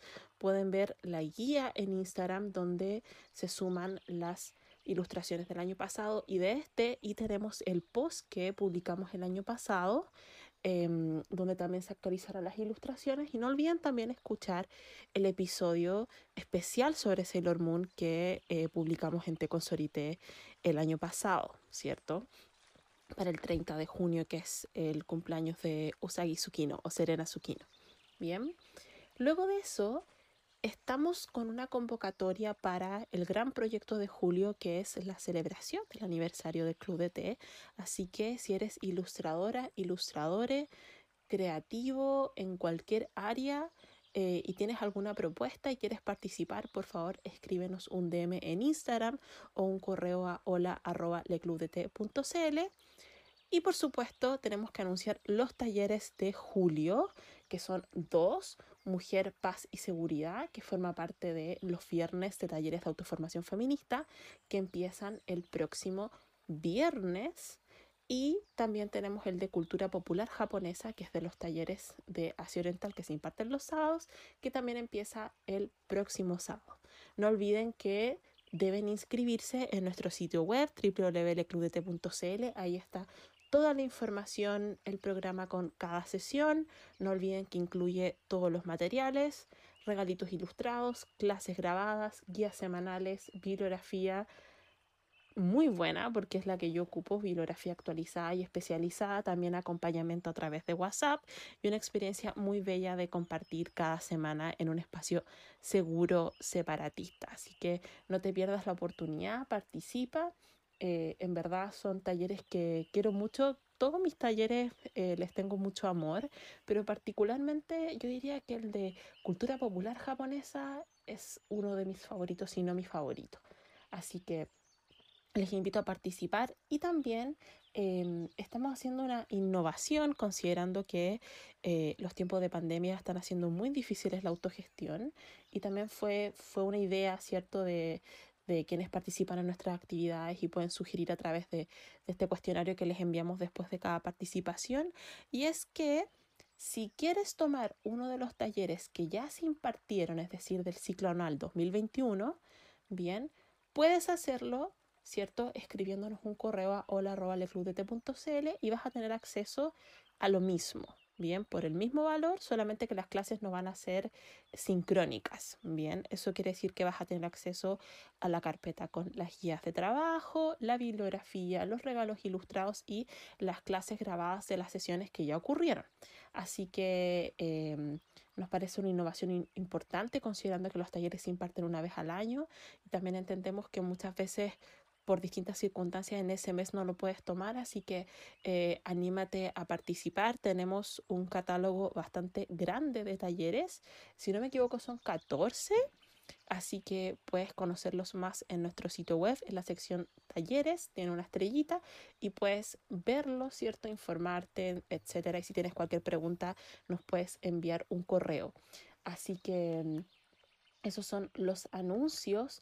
No olviden que em, tenemos nuestros proyectos eh, ahí en planificación. Vamos a tener algunos anuncios sobre el club de lectura, pero eh, como en cada fecha especial o conmemoración que hacemos en el club de té, hacemos recomendaciones de lectura, en fin. Así que van a ir viendo en los próximos días y en las próximas semanas bastante información relevante, eh, ilustraciones, sorpresas, etcétera. Y siéntanse muy bienvenidos a participar en nuestras celebraciones de aniversario porque en verdad es muy, muy especial y estamos muy felices, muy agradecidos. Eh, en verdad no puedo creerlo, me, me, cuesta como sistematizarlo y reflexionar. Voy a publicar un, un post en nuestro blog eh, sobre este punto y eh, ya quedan los últimos episodios de la tercera temporada de, de Consolité, así que síganos, estén atentos em, a, a, los anuncios, ¿cierto? A escuchar los episodios. Eh, siempre tenemos sorpresas y preparamos todo con mucho cariño, así que me despido, les mando un abrazo, por favor cuídense mucho y nos escuchamos la próxima semana. Chao.